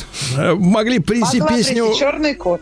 Кузьмина, Погода, Кузьмина, Я бы- я Володю. Я тебе не звоню. Но нет, вы выбрали, Но так я сказать... же из Редкина. Да. Как называется? От- еще раз. Ред кино. Редкина. А, ПГТ Редкина. Редки- Да. редки- Редкая ПГТ Редкина. Видимо, рядом ИК номер там, так сказать, не какой-то надо да, нагнетать. Ну что вы, ну... Так Да, я, какие песни вы выбрали? значит, я вам принесла. Вот э, первую песню, которую я включу, которая называется «10 заповедей», я, как ни странно, ее слышала в детстве очень часто. Сейчас я, когда ее включила, мне Так, прям... слеза? Я даже слова, оказывается, знаю. Да, понимаете? Она такая настоящий шансон, как они сами про себя говорили, а, дворовая романтика. Давайте сначала ее послушаем. Давай. Значит, 10 заповедей. Я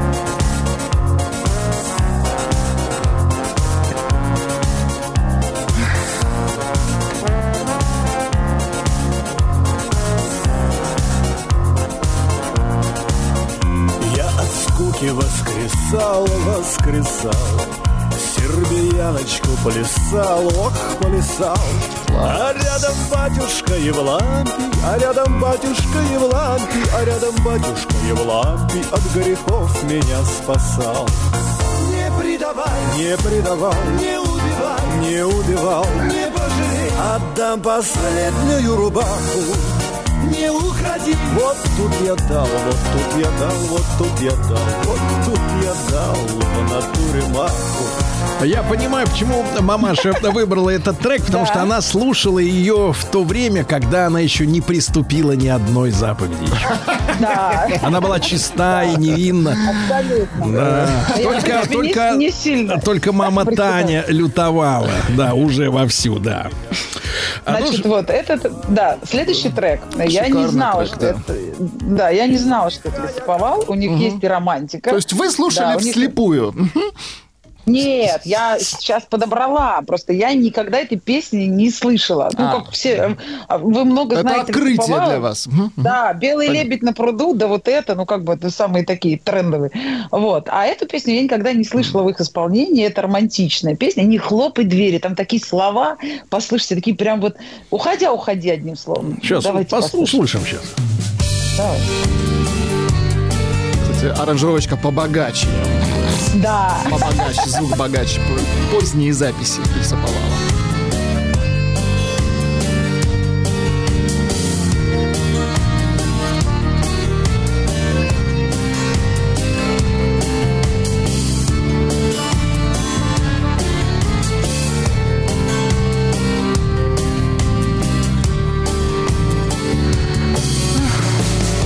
Когда любви окажется, что нет Да класс.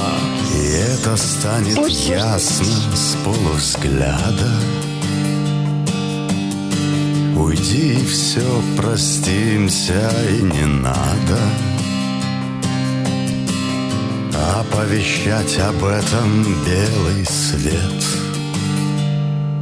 Не хлопай дверью Ничего не изменить. Не хлопай дверью объяснить Не хлопай дверью. Уходи, не помня зла. Во имя той любви, которая была. Легко ли мне сказать тебе уйди Ай-яй-яй-яй-яй, когда вся жизнь потерях и утратах каждый прав и нету виноватых. Выпить хочется прям. Не, ну вот о чем разговоры наши позади. Но рано. Не хлопай дверью, ничего не изменить. Не хлопай дверью, ничего не объяснить. Не хлопай дверью, уходи, не помня зла, во имя той любви, которая была. Прости меня, и я Мамаша, тебя скажите, пожалуйста, вот такой вопрос. Если представить ситуацию, что вас вот, смотрите, навечно, навечно, да, поместили бы... э, СИЗО? Нет. Нет, да плюньте. Плюньте. Э, Рано еще рано. Значит, смотрите, поместили бы либо, например, вот э, в столовую, где играет Амардиан с утра до ночи.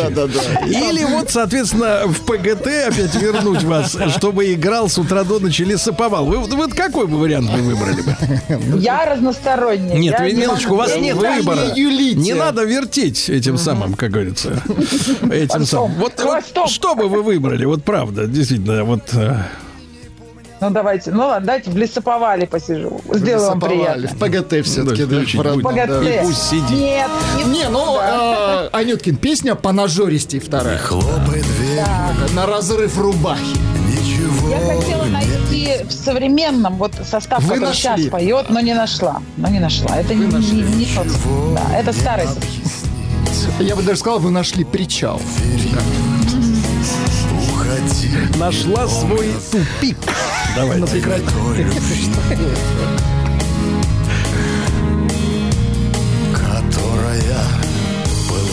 А, э, мамаш, скажи, пожалуйста, а какой посыл песни-то? Не хлопай дверью зачем? Чтобы вернуться? Или, или все-таки все кончилось? Вот не очень понятно. Все кончилось, не скандаль, не А выясняй, дверь не хлопай, кончилось. потому что новая дверь, Просто- да? Дорогая, просто хоро- не- хорошая. мосты, Все кончилось, что виду. толку, зачем? Никто тебя не вернет, хлопай, не хлопай. Понятно. Вот чем ну вот да. и разъяснили наконец-то. Да? Вечером придется хлопнуть. Продвижение безопасности. На маяке. Дорогие товарищи, как вы знаете, мы боремся э, за безопасность дви- дорожного движения. Наш специальный проект про движение без опасности. Ну и мы продолжаем вот этот наш специальный цикл эфиров, направленных на привлечение вашего внимания э, к проблематике безопасности дорожного движения в рамках социальной кампании про движение безопасности. И сегодня мы уделим внимание проблемам дорожно-транспортных происшествий, связанных э, с наездом на стоящее тра- транспортное, не на, не на настоящее, а на то, которое припарковано на дороге, да?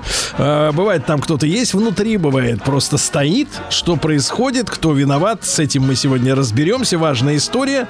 Э, Такие э, аварии нередко становятся причиной гибели и водителей, и пассажиров на дорогах, и как предотвратить подобные дорожно-транспортные происшествия, сократить их количество, мы обсудим, конечно же, с нашим гостем. Но прежде чем я вам его представлю, хочу напомнить, что по традиции ведь у нас э, запускается голосование, да, а в прошлом нашем эфире мы не обнародовали цифры вашего волеизъявления, дорогие товарищи. Мы говорили о пешеходах, и вопрос наш звучал следующим образом. Случались ли в вашей жизни э, опасные ситуации с пешеходами? Вы за рулем?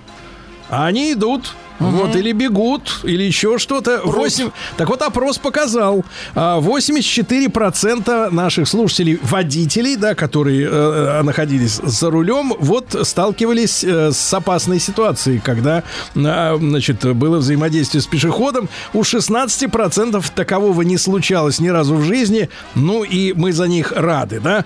А так что, дорогие друзья, будьте внимательны с гражданами-пешеходами. Ну, а теперь, соответственно, новый наш опрос. Э, Проголосуйте, пожалуйста, при помощи э, номера нашей студии. Плюс семь девять шесть семь сто три пять пять три три. Отправьте в мессенджере, правильно, Владислав Александрович? Да, совершенно Э, точно. Сообщение, смотрите. М1, если в вашей машине есть знак аварийной остановки, Он иногда лежит отдельно в мешке или прикреплен к крышке багажника, ну, разных моделей по-разному, а бывает его вообще нет. Так вот, М1 у вас есть знак аварийной остановки, этот раскладывающийся треугольник, да, световозвращающий красный. М2 у вас такого прибора в машине нет, да? Э, В конце эфира мы узнаем цифры. Ну и что же, дорогие друзья, и я напомню, что ближе к финалу мы примем ваши звонки, вы ответите на э, несложный вопрос и получите от нас ценный подарок. Подарок, это значит бесплатно. Ну а сегодня в нашей студии Олег Евгеньевич Панарин. Олег Евгеньевич, доброе утро. Доброе утро. Доброе утро. Генерал-майор полиции, э, заместитель начальника главного управления по обеспечению безопасности дорожного движения Министерства внутренних дел Российской Федерации. Олег Евгеньевич, спасибо, что вы с нами сегодня. Спасибо, что приглашаете. Да, и вот у нас сегодня тема-то нашего эфира это э, ДТП со стоящим спокойно, да, припаркованным в том или ином виде транспортным средством, либо посередине проезжей части, либо на обочине, да, разные бывают э, ситуации. И давайте прежде всего, Олег Евгеньевич, разберемся, а, какие именно аварии вот относятся к виду ДТП с участием стоящего транспортного средства. Ну, собственно, в самом названии кроется суть этого ДТП. Э, Это происшествие между двумя или несколькими транспортными средствами, одно из которых э, находится не в динамике, а в статике стоит. Э, Это может быть и по причине его припаркованности на проезжей части, на обочине, тротуаре и так далее, а может быть по причине аварийной остановки. В этом случае также это ДТП будет квалифицироваться как наезд на стоящее транспортное средство. Ну вот недавно, да, было такое резонансное происшествие на М2 в Подмосковье. Певица Лада Дэнс ехала на такси, да, и водитель по какой-то причине ее на автомобиле, такси, э, врезался в уже стоящих э, после ДТП э, автомобилей, да. Да, и вот причины условия совершения таких ДТП как раз и раскрывают суть происшествия, и на основании этого анализа можно сделать и какие-то рекомендации, как избежать подобных столкновений. Э, Олег Наезд. Евгеньевич, много ли вот таких аварий? Э, Есть какая-то статистика, да, и как часто, а, по вашим данным, случаются ДТП вот э, с участием а, стоящего транспортного средства? Ну, я сейчас озвучу цифры официальной статистики, а напомню, что в статистику у нас входят дорожно-транспортные происшествия, в результате которых пострадали люди. Э, В долевом соотношении количество наездов на стоящие транспортные средства, ну, кажется, небольшое. Это 3% от общего количества ДТП. Но э, нельзя э, не быть обеспокоенными, что в таких происшествиях, а их порядка 4 тысяч в год, э, гибнет 530 э, человек и получают ранения около 5 тысяч. Вот на сегодняшний момент э, 311 человек погибли в результате вот таких э, году. происшествий в этом году. Да, то есть есть о чем задуматься, есть над чем поработать, есть о чем рассказать нашим слушателям. Мгм. Вот, а э, правильно ли я понимаю, что вот самые серьезные из таких дорожно-транспортных происшествий происходит при неправильной остановке транспортного средства на проезжей части, да? Я бы не стал, наверное, здесь говорить о неправильной остановке, хотя, наверное, об этом точно можно сказать. Э, Правила дорожного движения определяют целый перечень мест, где запрещена остановка, но э, большую, наверное, проблему все-таки представляют, как мы их называем, повторные наезды, когда на проезжей части стоят автомобили, ранее попавшие в ДТП, водители бегают вокруг этих автомобилей, и здесь происходит повторный наезд, и вот здесь тяжелые очень последствия наступают. Ну и кроме того, э, сейчас вот прошел отпускной период, да, мы знаем очень много случаев, когда водители, уставшие водители, э, оставляли транспортные средства э, на ночь на обочине, и э, ввиду того, что этот автомобиль очень сложно распознать в новое время суток, происходило большое количество тяжких происше- происшествий, связанных с наездом на автомобили, располагающиеся на обочине. Именно на обочине, На то есть обочине. не в первой полосе, да, Да, вот именно да. там, да. А вот э, с вашей точки зрения, э, как профессионала, вот какие основные правила, еще раз надо напомнить, да, нашим водителям должен соблюдать э, человек за рулем, да, который находится при вынужденной остановке транспортного средства на проезжей части? Ну, основные правила у нас э, зафиксированы в правилах дорожного движения, но алгоритмично можно совершенно четко обозначить эти действия. Ну, первое, если вы попали в ДТП, э, необходимо включить э, сигнал аварийной остановки. Второе, максимально быстро выставить знак аварийной остановки, вот этот пресловутый треугольник, о котором вы начали говорить в начале передачи. На каком расстоянии? Э, Для городов э, это не ближе 15 метров от автомобиля, для вненаселенных пунктов не ближе 30 метров. Но это минимальное расстояние. Я рекомендую ставить э, загодя, еще, еще больше это расстояние увеличить.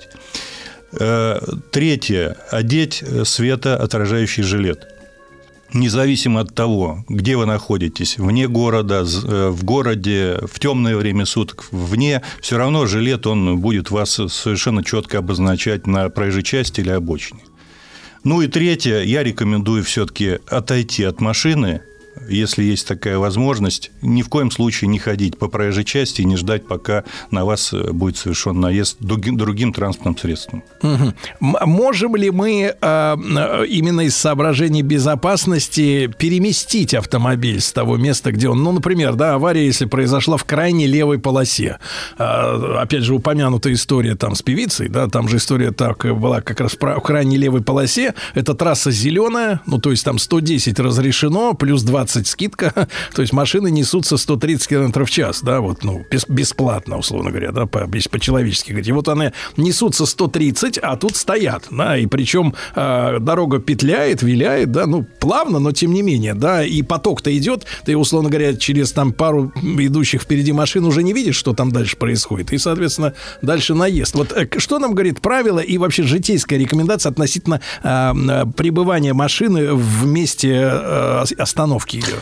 Да, такая возможность предусматривается, и я с вами согласен, стоящий э, аварийный автомобиль э, представляет очень серьезный риск и для своего владельца, и для других участников дорожного движения. В этом случае, если машина на ходу, то э, необходимо зафиксировать э, следы ее расположения, зафиксировать э, с помощью фотокамеры, мобильного телефона, каких-то э, подручных предметов, чтобы можно было четко потом э, впоследствии при оформлении ДТП э, все эти отметки привязать к стационарным Фото в объектам. смартфоне учитывается? Да, конечно, конечно. И э, максимально безопасно тогда переместить его от э, места э, дорожно-транспортного происшествия в более безопасное место. Э, Кроме того, э, существует возможность действия по э, рекомендациям дежурного по подразделению госавтоинспекции. То есть, заявив о ДТП, э, можно сразу же спросить, как э, действовать у инспектора, э, при каких Мгм. условиях э, машину можно переместить, или все-таки нужно обеспечить ее нахождение на проезжей части, обозначив ее всеми вот необходимыми доступными средствами объезда. Олег Евгеньевич, вы понимаете, тут мы наталкиваемся на другое правило, да, что водитель не имеет права покидать место ДТП, да, и вот это противоречие, да, условно говоря, происходит между а, конкретно опасной ситуацией и вот этой формальной историей с покиданием, да, то есть ты, условно говоря, ну, э, уехал ты на 200 километров или на 15 метров, покинул все равно по факту. Я согласен, здесь есть э, некая условность и неопределенность, и в этой связи вот все-таки рекомендую э, последние мои слова тоже воспринять серьезно. Именно и по- проконсультироваться. Да, действовать по поручению того подразделения, которое отвечает за безопасность в этом месте. Хорошо. А, э, напомните, пожалуйста, вот где категорически нельзя останавливаться водителю, в принципе? Категорически нельзя останавливаться водителя в местах с ограниченной видимостью. Э, Видимость э, предельная у нас 100 метров, там, где вы видите, что это расстояние меньше, там останавливаться не надо. 100 метров это если вот в, в столбах, это два столба? Это 2-3 э, пролета между мачтами освещения. Мгм.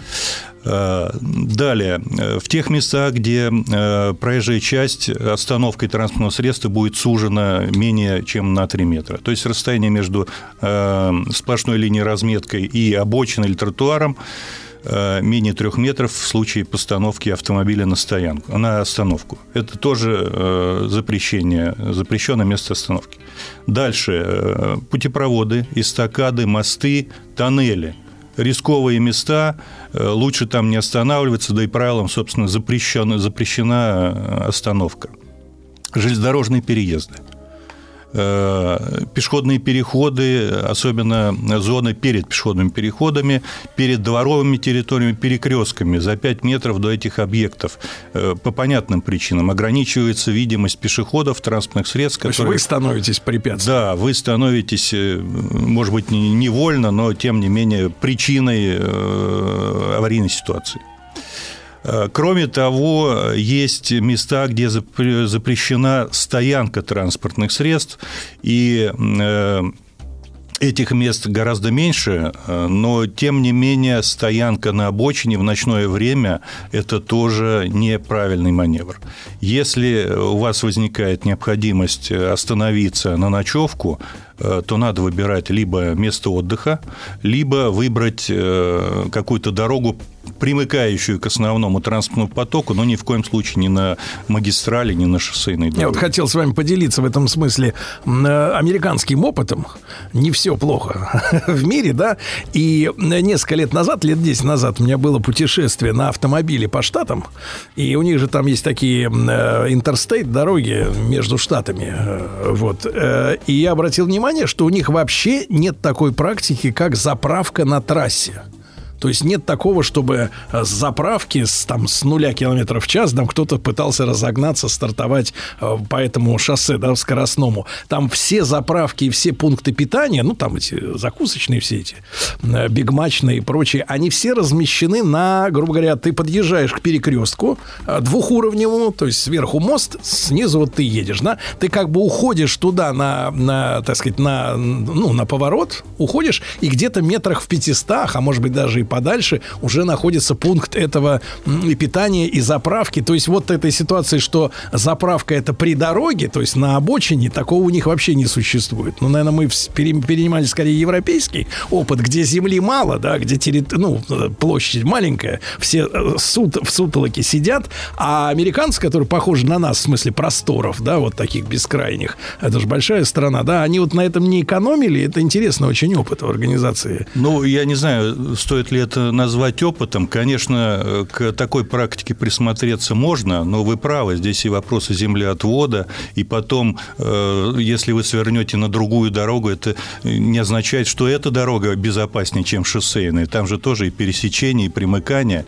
Поэтому я думаю, что э, надо говорить не об опасности объектов сервиса вдоль наших дорог, а о том, что многие из них действительно не обустроены переходно-скоростными полосами, освещением. И в том случае, если такие условия будут обеспечены, вполне Мгм, нормально, хорошо. что они прилег- примыкают к дороге. Хорошо. А, Дорогие друзья, Олег Евгеньевич Панарьин, э, генерал-майор полиции с нами, замначальника Главного управления по обеспечению безопасности дорожного движения а, Министерства внутренних дел России. И вот вопрос самый важный, наверное, да, на сегодня. Вот кто оказывается виноватым, если ДТП произошло из-за стоящего автомобиля в неправильном месте, да?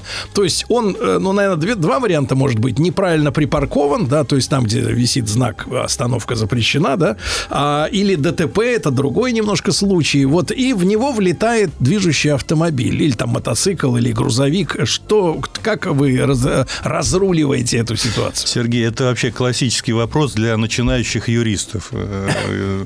Вот преподаватели часто задают э, и оценивают, насколько человек способен э, разделять э, котлеты от мух.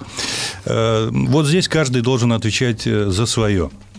Если мы говорим о неправильной остановке или стоянке, то водитель будет отвечать за неправильность действий. Ну, чаще всего это связано с административной ответственностью.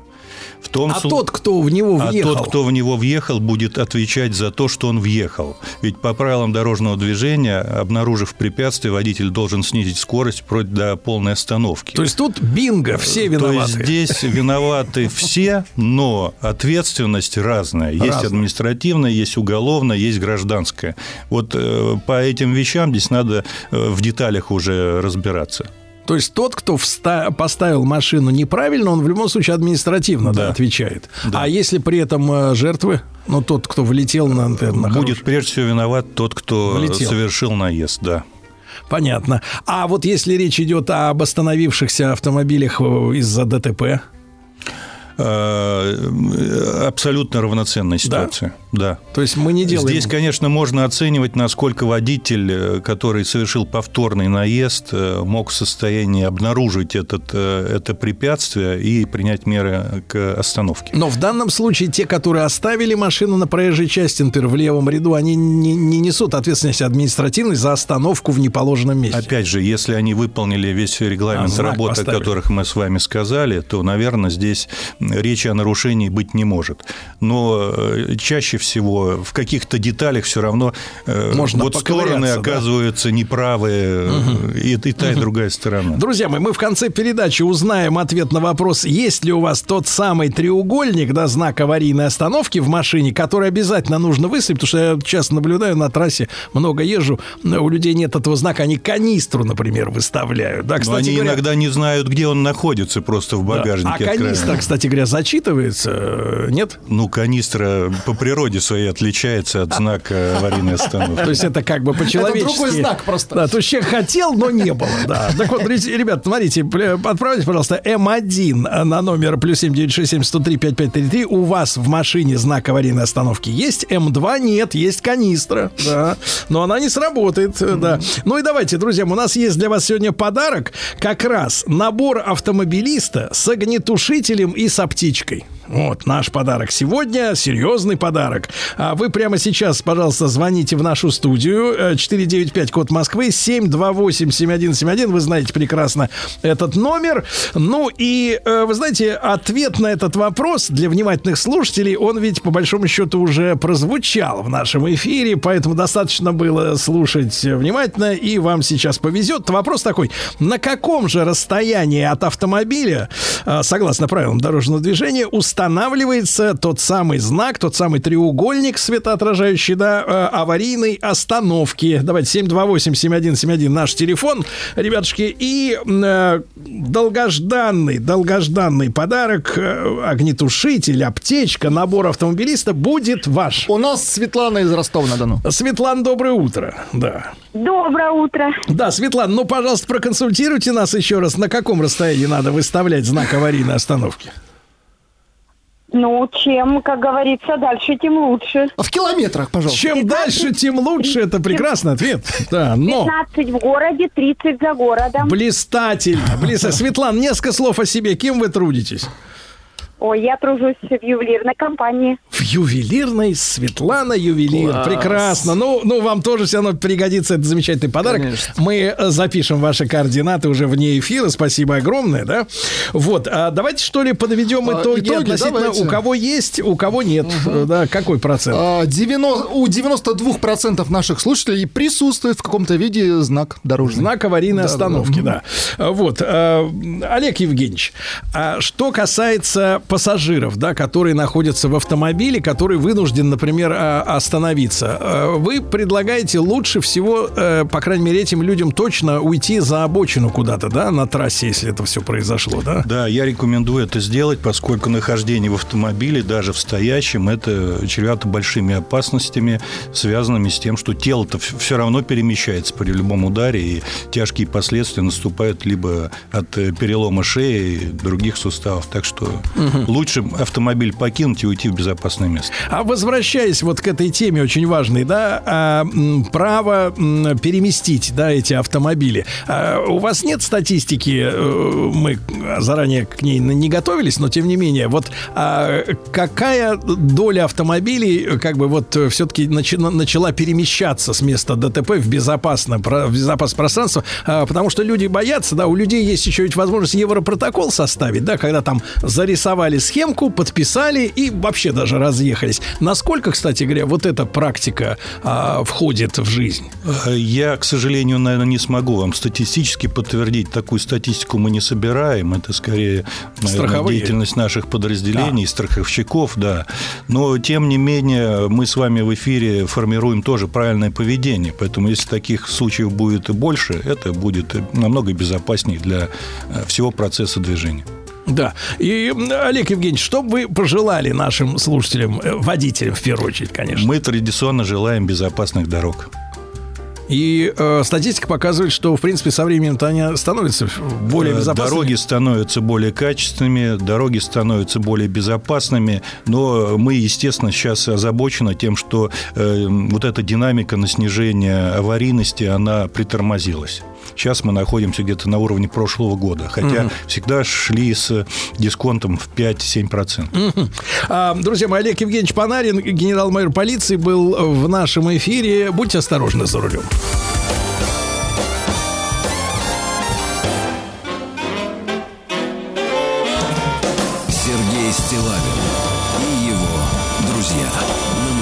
Дорогие товарищи, а э, сейчас у нас будет с вами, э, с одной стороны, историческая беседа, хотя ненадолго мы в прошлое уйдем, не глубоко, скажем так, и к сегодняшнему дню одновременно, потому что, ну, не знаю, следите ли вы за, а, за датами, но сегодня исполняется 15 лет э, с того момента, как разразился кризис 2008 года. Ну, вы же помните его, правда? Конечно. 2009 кто-то, никто не забудет, да?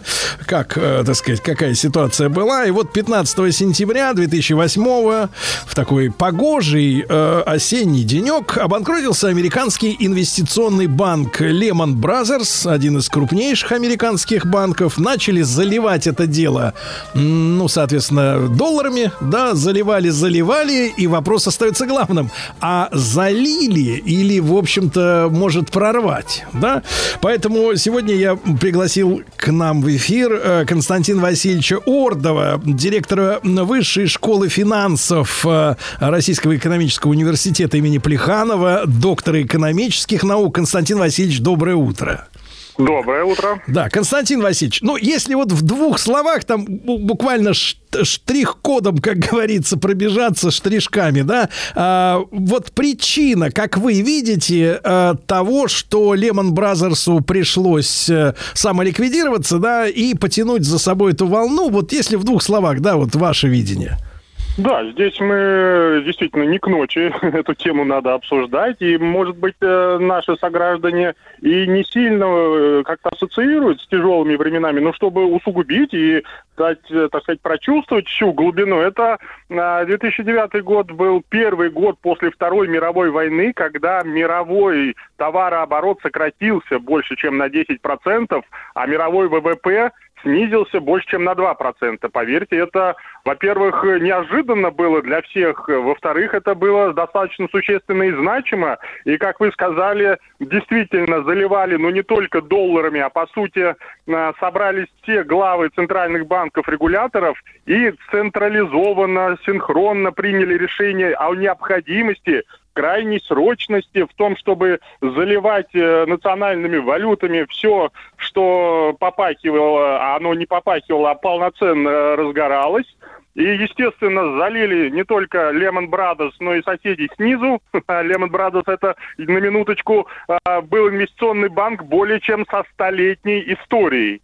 Да, то есть это вот, э, опять же, подчеркивает э, ту глубину кризиса и э, тот хаос, тот ужас, который творился. И как раз, может быть, для конспирологов наших, кто нас слушает, тоже тема, когда задаются вопросом, а где там сидит это э, заговор международный, да, и правительство э, наше планетарное. Вот они, оказывается, кто управляет финансами, но, слава богу, в данный момент они вроде как в благих целях воспользовались своими мощнейшими инструментами управления денежными потоками. Константин Васильевич, если вот в двух словах, так позвольте обывательский взгляд, а вы меня э, поправьте или совсем р- развенчайте, да, полностью в пух и прах. А насколько я понимаю, э, что, э, значит, э, корни этой всей истории э, это рейгономика, э, которая была придумана, правда, предшественниками. Никсон, кажется, да, вот был перед э, Рейганом. Э, Вот. а, э, Да, но не прошел на выборах. И, соответственно, там они э, стимулировали следующую модель. Э, Постоянное удешевление кредита и увеличение кредита подо все.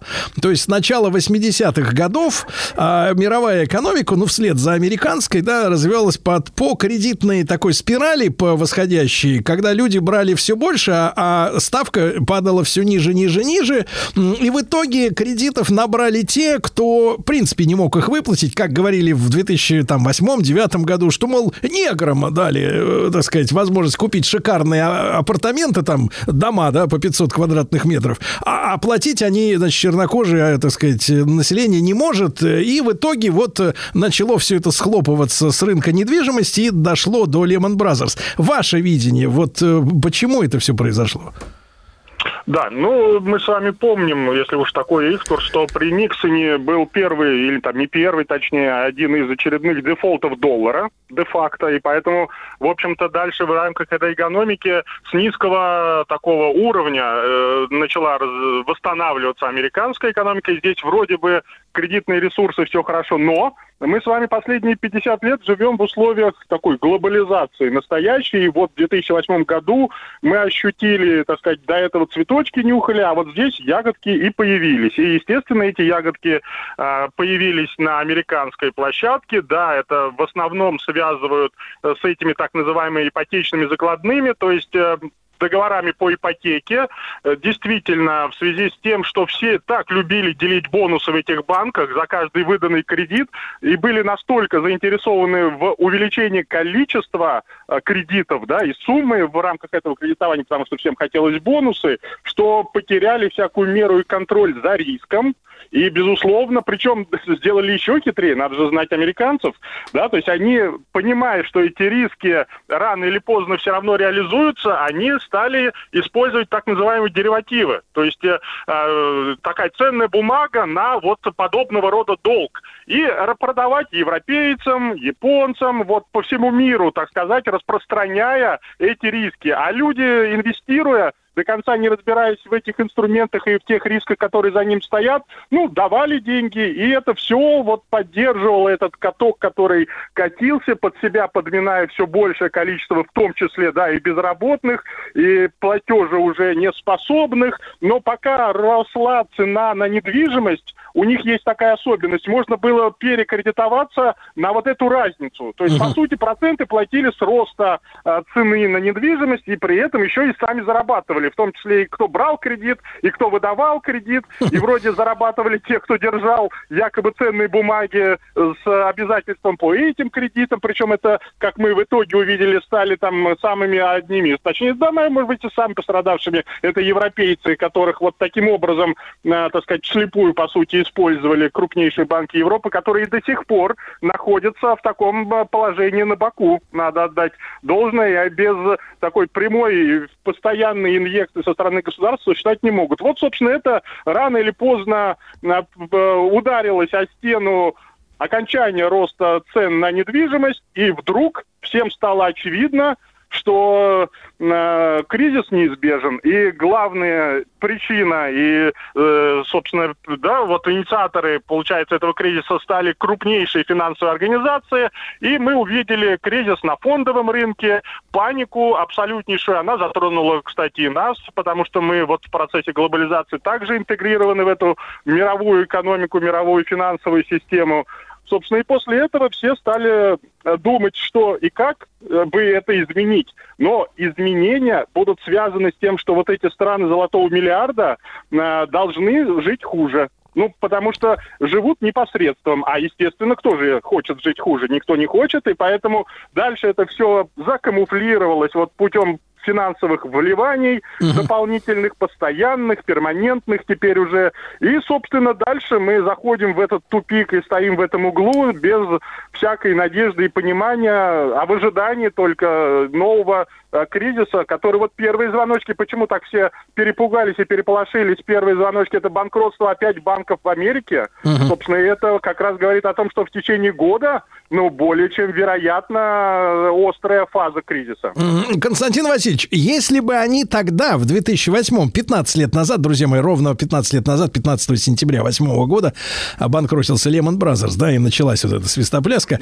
Если бы они тогда не заливали целенаправленно, как вам кажется, вот уровень жизни э, тех же американцев и европейцев еще тогда, 15 лет назад, вот э, в- насколько должен был снизиться, если в каких-то таких осязаемых э, величинах?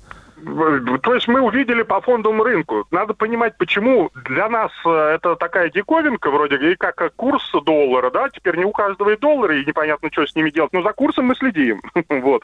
Примерно такая же а, у нас история с фондовым рынком. Он нас не сильно, даже когда падает, там, не знаю, вот в тот же 2009 больше, чем на 70%, а американцы, например, они себе там сберегают не в виде, как у нас, депозитов в банке, а в виде инвестиций вот в акции, облигации. И, естественно, когда падает на 50%, ты понимаешь, что ты на 50% и стал беднее. Угу. Просто дальше, заливая это деньгами, а, достаточно быстро восстановился, но мы с вами точно видим и понимаем, что ну, процентов на 20, на 30 это, это тот минимум, которого жизненный уровень там, среднего европейца, американца должен снизиться для того, чтобы вся мировая финансовая система хоть как-то стабилизировалась. Угу. А сейчас они, по сути, вот эти сверх свои доходы и гешефты все получают, высасывая ресурсы из мировой экономики. Ну, то есть заниматься колонизаторством, да, продолжают, по большому счету? Ну, более хитрым, да, таким финансовым, да, финансовым. Ну, то есть, ну, то есть ар- армия, армия не стоит их, э, так сказать, да, в чужих странах, просто бабки высасывают. А Константин... Армия в виде банков да, да. и филиалов банков. Да, Константин да. Васильевич, а вот что, с вашей точки зрения, я понимаю, что э, мало кому удавалось, э, и в данном случае, наверное, уместно сказать слово предсказывать, да, начало того или иного кризиса, но мы понимаем, вот, вот это эта новая волна, она с чего начнется из как бы из очевидных каких-то вещей, которые э, за собой потащат все остальное. Вот в 2008 обанкротился, и это было видно всем, Lehman Brothers, да? Ну, на виду это событие. Мы понимаем, какое вот событие на виду э, станет означать, что вот понеслась, так сказать, история. Не, на самом деле мы видим, что, похоже, этот э, процесс уже запущен, потому что три достаточно крупных американских банка лопнули да, и опять же мы видим здесь вот еще есть специфика, то есть кризис кризисом, но в результате кризиса 2008-2009 года богатые стали богаче, бедные не стали беднее, потому что все восстановилось, экономика и торговля достаточно быстро, а средний класс победнел заметно. И вот в этом специфика такая, поэтому все по-разному и выходят из кризиса, к нему относятся, реагируют на него, и вот ровно потому, что вот этот золотой золотой миллиард, в общем-то, от кризиса может даже выиграть. Поэтому мы можем и понимаем, что иногда это а, становится рукотворным, и поэтому спрогнозировать невозможно. А, беспрецедентный объем денег, которые там в 2020 ковидном году единовременно вылили просто на всю uh-huh. мировую финансовую систему, он просто беспрецедентен по срокам и суммам. То есть там э, американцы напечатали денег за э, 2-3 месяца чуть ли не больше, чем у них было до этого всего на балансе. Удивительно, удивительно. Друзья мои, Константин Васильевич Ордов, э, доктор экономических наук, с нами ровно 15 лет назад разразился кризис восьмого года. Сергей Стилавин и его друзья. Дорогие товарищи, итак, 15 лет кризису 2008 года. Э, э, как бы он так его утихомирили, и вроде как мы, с одной стороны, вроде как на вулкане живем, а с другой стороны, и, и, ну, живем же как-то, да, весь мир. Э, Константин Васильевич Ордов, директор Высшей школы финансов Российского экономического университета имени Плеханова, доктор экономических наук, сегодня с нами.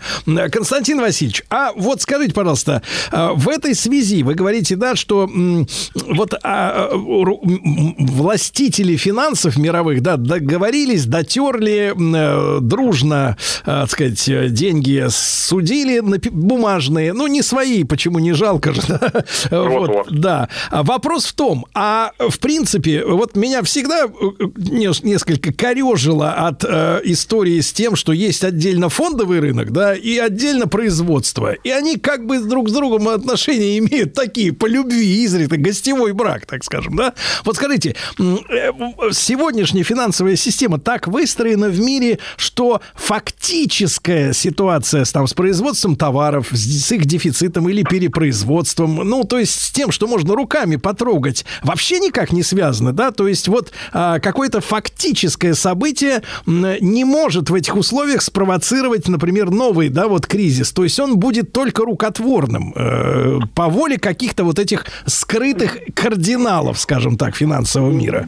Ну, в смысле того, что он будет, это неизбежно, но момент, когда он произойдет, будет, конечно же, более рукотворный. И вы абсолютно правы, и важно понимать причина за вот э, процесс глобализации, э, усложнились финансовые инструменты, сами финансы, стали более сложные, что ли так назовем. Опять же, это Вашингтонский консенсус с движением капитала, там, где э, принципиальные условия, чтобы владельцы капитала могли его э, куда хотят перемещать, откуда хотят извлекать прибыль и увозить куда хотят. То есть вот с этим э, процессом, конечно же, произошел отрыв от реального производства. И у нас появилась новая, очень удивительная парадигма, когда деньги делают деньги. Да, мы же привыкли товар, деньги, товар, да, и вот, вот эти цепочки вроде бы более связаны с производством. А теперь, оказывается, на фондовом рынке можно зарабатывать, причем на разнице курсов валют зарабатывать э, очень много. Да, там, где какого-то реального процесса экономического, технологического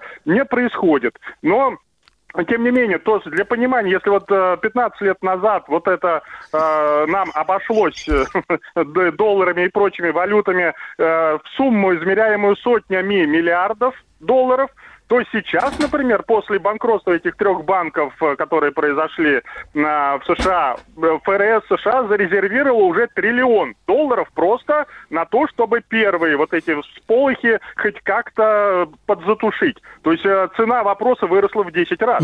И мы понимаем, что вот, вот таким образом пирамида и формируется, и в какой-то момент ее захотят разрушить, но они же печатают эти деньги и раздают себе.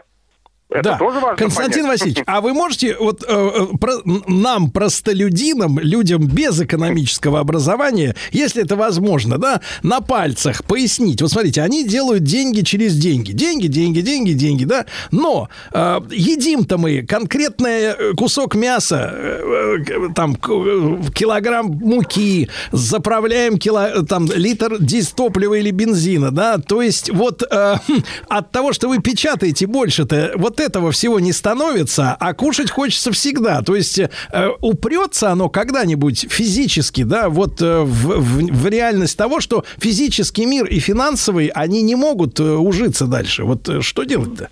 Да, да, да. То есть нашли ли они философский камень, да, и изобрели ли эту такую э, перманентный двигатель, да, финансовый, который можно и будет крутиться вечно, печатая все новые деньги. Это, наверное, самая большая такая и научная, и, и, в принципе проблема для нас, э, на которую тяжело найти единственно верный ответ. Так что э, ситуация достаточно выглядит правильно, как вы ее описали, но при этом только важно понимать уровень и качество жизни. Развитые страны в принципе, при этом а, текущем состоянии финансовой системы этих процессов всегда будут иметь э, деньги только там на трехразовое, очень скромное питание, и в лучшем случае там раз в жизни себе можно будет и то в кредит позволить квартиру с неизвестным результатом, сможете ли вы обслужить и выплатить. То есть они загоняют в долги, и тем самым все, что вы производите сверх там минимума, который вам необходим, забирают себе.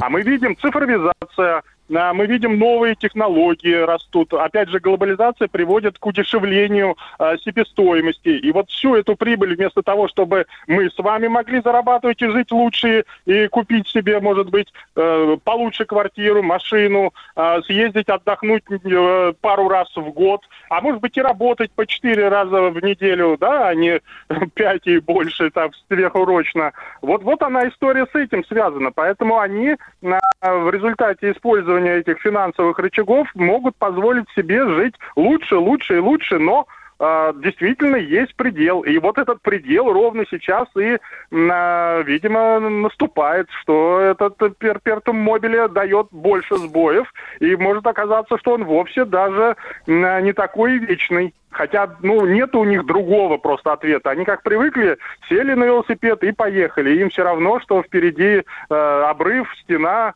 и, и надо крутить педали, да, у них даже есть такое устойчивое выражение, что а, пока играет музыка, надо идти и танцевать. Это как раз один из акул бизнеса произвел. Он говорит, я понимаю риски, я оцениваю их, говорит, но я не могу встать и уйти, сказав, что... Ну, а я не могу встать и уйти с танцпола, я понимаю, да. Константин Васильевич Ордов, э, доктор экономических наук, помянули кризис 2008 года, который окончательно не ушел.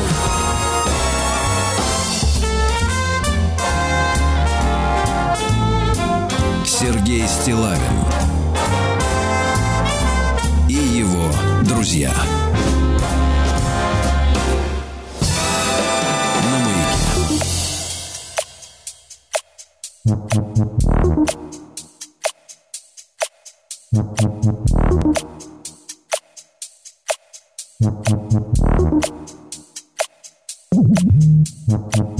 See how she looks in trouble. dances. She sips a Coca Cola. She can't tell the difference yet.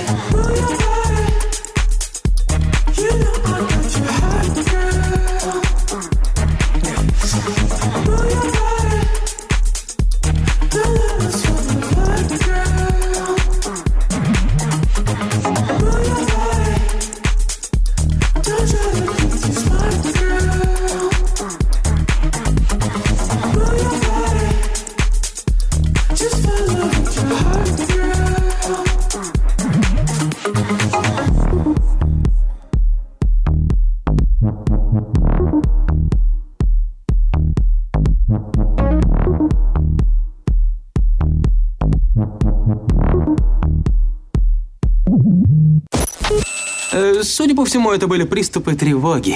Что? Страха, синдром паники. Могу прописать успокоительное. Эй, взгляни на меня. Я что, на паникюра похож? Э, ну, так Я похож сразу... на паникюра? Стыдиться вам нечего, любой невропатолог. Тебя что, выперли с ветеринарных курсов? У меня был инфаркт. Кардиограмма не подтверждает. Мужчина. Руководство по эксплуатации. А, Дорогие друзья, ну что же, вновь в нашей студии, э, ну что там в, нашей, в своей студии Анатолий Яковлевич Добин, э, психолог, психотерапевт и э, Владислав Александрович. Я должен вам сообщить страшное известие. Алла. Витальевна, доброе утро. Доброе утро. И вам тоже будет страшно сейчас, но может быть... Сделайте всем может быть, страшно. уже страшно. Может быть, чуть более надежно. да. Дорогие друзья, с этого дня Анатолий приобрел кличку Толя 30. Ничего себе. Толя Интересно, 30. я, я не знаю Анатолий, ничего надо остановиться. Но Просто я слышу, но что я в этом слышу? Я в этом правда слышу запрос на какой-то более доступный терапевтический формат, который будет Продукт. доступен для всех. Да, Продукт. для всех. И я подумаю об этом, да, потому что люди, людей, которые хотят поговорить, гораздо больше. Благотворительность, да? Да, Да. абсолютно. Алла а потом мы второй формат. Когда наша книжка выйдет с Сергеем, будет учебный формат еще. Но Сергей пока не торопится. А, и надо стимулировать Сергея писать. Он я, не пишет. я не тороплюсь, я вынашиваю, понимаете? Невозможно женщину попросить вынести, ой, выносить, выносить раньше 9 месяцев. Алла Витальевна, э, какое у вас осталось впечатление об Анатолии Яковлевиче, когда вы его вот неделю назад увидели лично? Как вам этот блистательный сионист? Ну, что настоящий. Прекратите. Эту все-таки, пропаганду. все-таки в первую очередь он доктор, психолог. Кто знает? Это не доктор, он Чувствует- никакой. Чувствуется настоящий профессионал. Точно? Нет. А как вы провели эту неделю? Ой, вы знаете, я прекрасно провела в лесу на берегу Истринского водохранилища. У мамы? А, вот нет. А, Как раз от мамы уехала и, Ну, и, и отдохнула. Съехала в лес В от лес, мамы. да. Да. В лесу все прекрасно. Так, Анатолий Яковлевич, вы хотели ведь взять сегодня новую тему, да? Но решил, Но решил взять старую. по старой. Да, она Да. вызвала такой но, отклик, что... но с не- другим немножко названием. да? Немножко, немножко, да-да-да. Название такое, дорогие друзья. Признай свою вину, да? Да, да, да. И мы в прошлый раз, я вам напомню, мы говорили о том, что многие виноватят близких. Мы говорили об этом на примере матерей, которые тиранят своих дочерей виной, обвиняя их в том, что они плохие дочери. Как будто доказав это, они становятся хорошими матерьми тут же. И мы закончили, что такое поведение – это способ организовать свой внутренний комфорт. А, И что главный комфорт – это комфорт моральный в жизни. Для любого человека очень важно быть, так сказать, в согласии со своей совестью. Для всех нас. Вот. А, Кстати, Быть отдельную хорошим- передачу надо посвятить э, технологиям усыпления совести. Э, Чтобы... Вот это очень просто. Вообще, поверьте, А передачу не, знаете, не как так назовем? сложно. «Душа в душу». Она тварь. Это очень хорошо помогает со своей совестью жить в комфорте, правда. Вот. Быть в хорошем в своих глазах, это очень важно, понимаете? Ну и что люди скажут, конечно, тоже, это всегда очень важно. Но в данном случае важно не чувствовать вину за равнодушие и нелюбовь к дочери.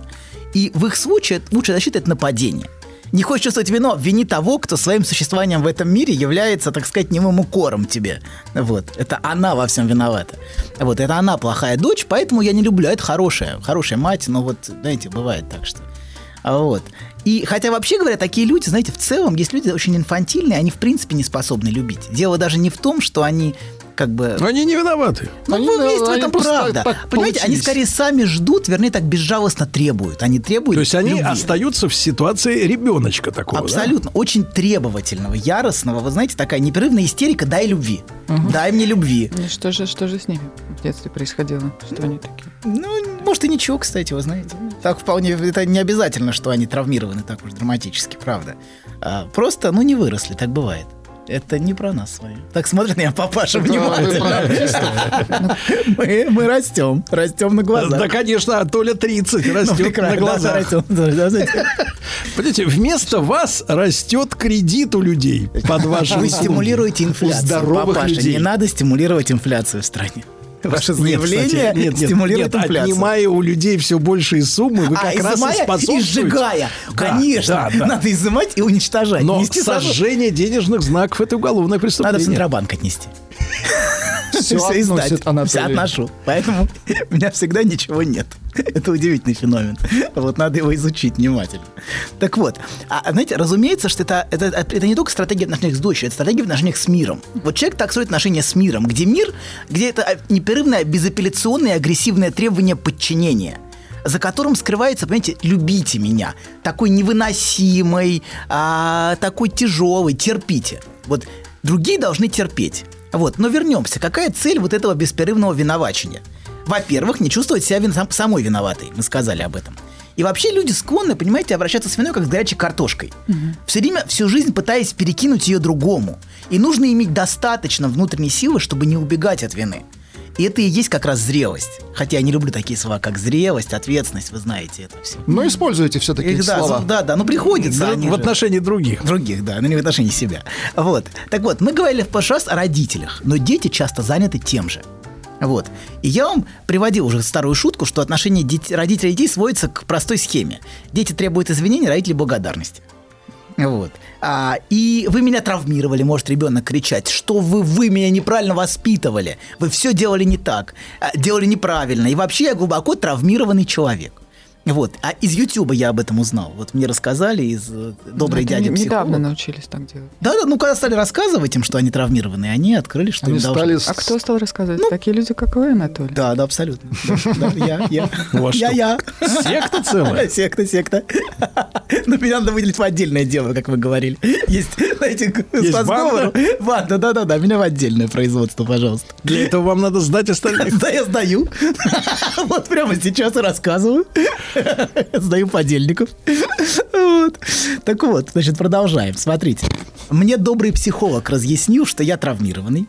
Поэтому вы мне задолжали. И вообще я не просил, чтобы меня рожали. Это вот такое частое. Но вы можете облегчить часть своей бесконечной вины передо мной, переведя меня на карточку живо. Вот, например, такая схема. Вот. А родитель в ответ может говорить, да мне не дали и десятой доли того, что я тебе дал. Где благодарность, гаденыш? Вот, это родитель так может. Я ради тебя пожертвовал примерно всем. Личной жизнью, карьерой, успехом. В общем, список Моя жертв- бабушка вышла на два года раньше на пенсию ради меня. Абсолютно. Да, на два года. За Два это время года. она могла такие деньжищи заколотить. Абсолютно. Нет, на пенсию Бабушки- раньше-то сейчас надо заслужить раньше, чтобы на пенсию. вообще раньше очень То есть ей повезло. жертвовали. Владик, я открою секрет. Ты тоже можешь сейчас уйти на пенсию, но без содержания. Я готов прямо сейчас уйти. Да, но тут, понимаете, тут ведь тут обвинение на самом деле звучит даже не только вам, но и, ее дочери. Конечно. Потому что она вот лишила ее, понимаете. Не да? хотела сидеть с Ну, ребенком. Да, да, да, не хотела сидеть. Конечно. Избагрила мне. Да. Вот тут в этом оттеночек звучит, Но понимаете. больше да? всех виноват я. Вы, что родились. Нет, что я лишил счастья работать. Лишил счастья Он работать. лишил содержания. Обмана. вы даже- да, Сергей? Уже нет. Так вот, продолжаем. Не будем развивать тему, а то у меня есть пару, Пару шуток? Да, да, да, грубых, но не буду. Вот. Да, так вот, смотрите, список жертв всегда зависит от длины собственных фантазий а, и грез об опущенных возможностях. Вот он всегда растет, и он зависит не от реальности, а от своих собственных грез только. Вот. И где благодарность за все, что я сделал, даже я сделал примерно ничего. Вот, так тоже бывает. И главное ощущение, ведь ощущение, понимаете, что ты пожертвовал все. Это, это главное, понимаете, с ощущением сложно спорить. Вот я художник, я так вижу. Это невозможно. Не, ну с этим- погодите, а с чем спорить? Действительно, э, человек напрягся. Этот напряг и есть э, А свидетельство. субъективное ощущение, что я что-то утратил, понимаете? Не Даже утратил, а может быть, э, действительно напрягся. Может, а может и не напрягся. Это не вам решать. Как говорит наш Это- Владислав это, Сам. тоже субъективное ощущение, что я напрягся, понимаете? Может, я и не напрягался вообще. Вот. Но смотрите, а во всем этом, значит, а многие родители и дети, они все, это, все очень карикатурно, это я, конечно, специально карикатуру привел, но многие постоянно перекидываются пинг-понгом вины. Родители всегда готовы предъявить жертвы, а дети предъявить травмы. Вот. И во всем в этой игре вы видите, что, понимаете, каждая страна неявно или явно пытается сделать другой виноватой. Вот, как будто вина она одна. Но родители все-таки, мне кажется, правее в этой ситуации. Знаете почему? Почему? Потому что есть... Потому что они раньше ушли на пенсию. Нет, потому что есть чеки. А, Их усилия задокументированы чеками. Да. Но вот мы обсуждали в прошлый Вот, раз, мы э, говорили э, про э, того, что если родитель пытается предъявить чек, он фактически пытается закончить отношения. Вот мы об этом говорили. Это фактически э, конец отношений. Понимаете, вы выставляете счет. Проблема в том, что этот счет может быть транслирован только следующему поколению, как вы правильно в прошлый раз сказали. Если вы пытаетесь взять с этого поколения, вы нарушаете цепочку преемственности.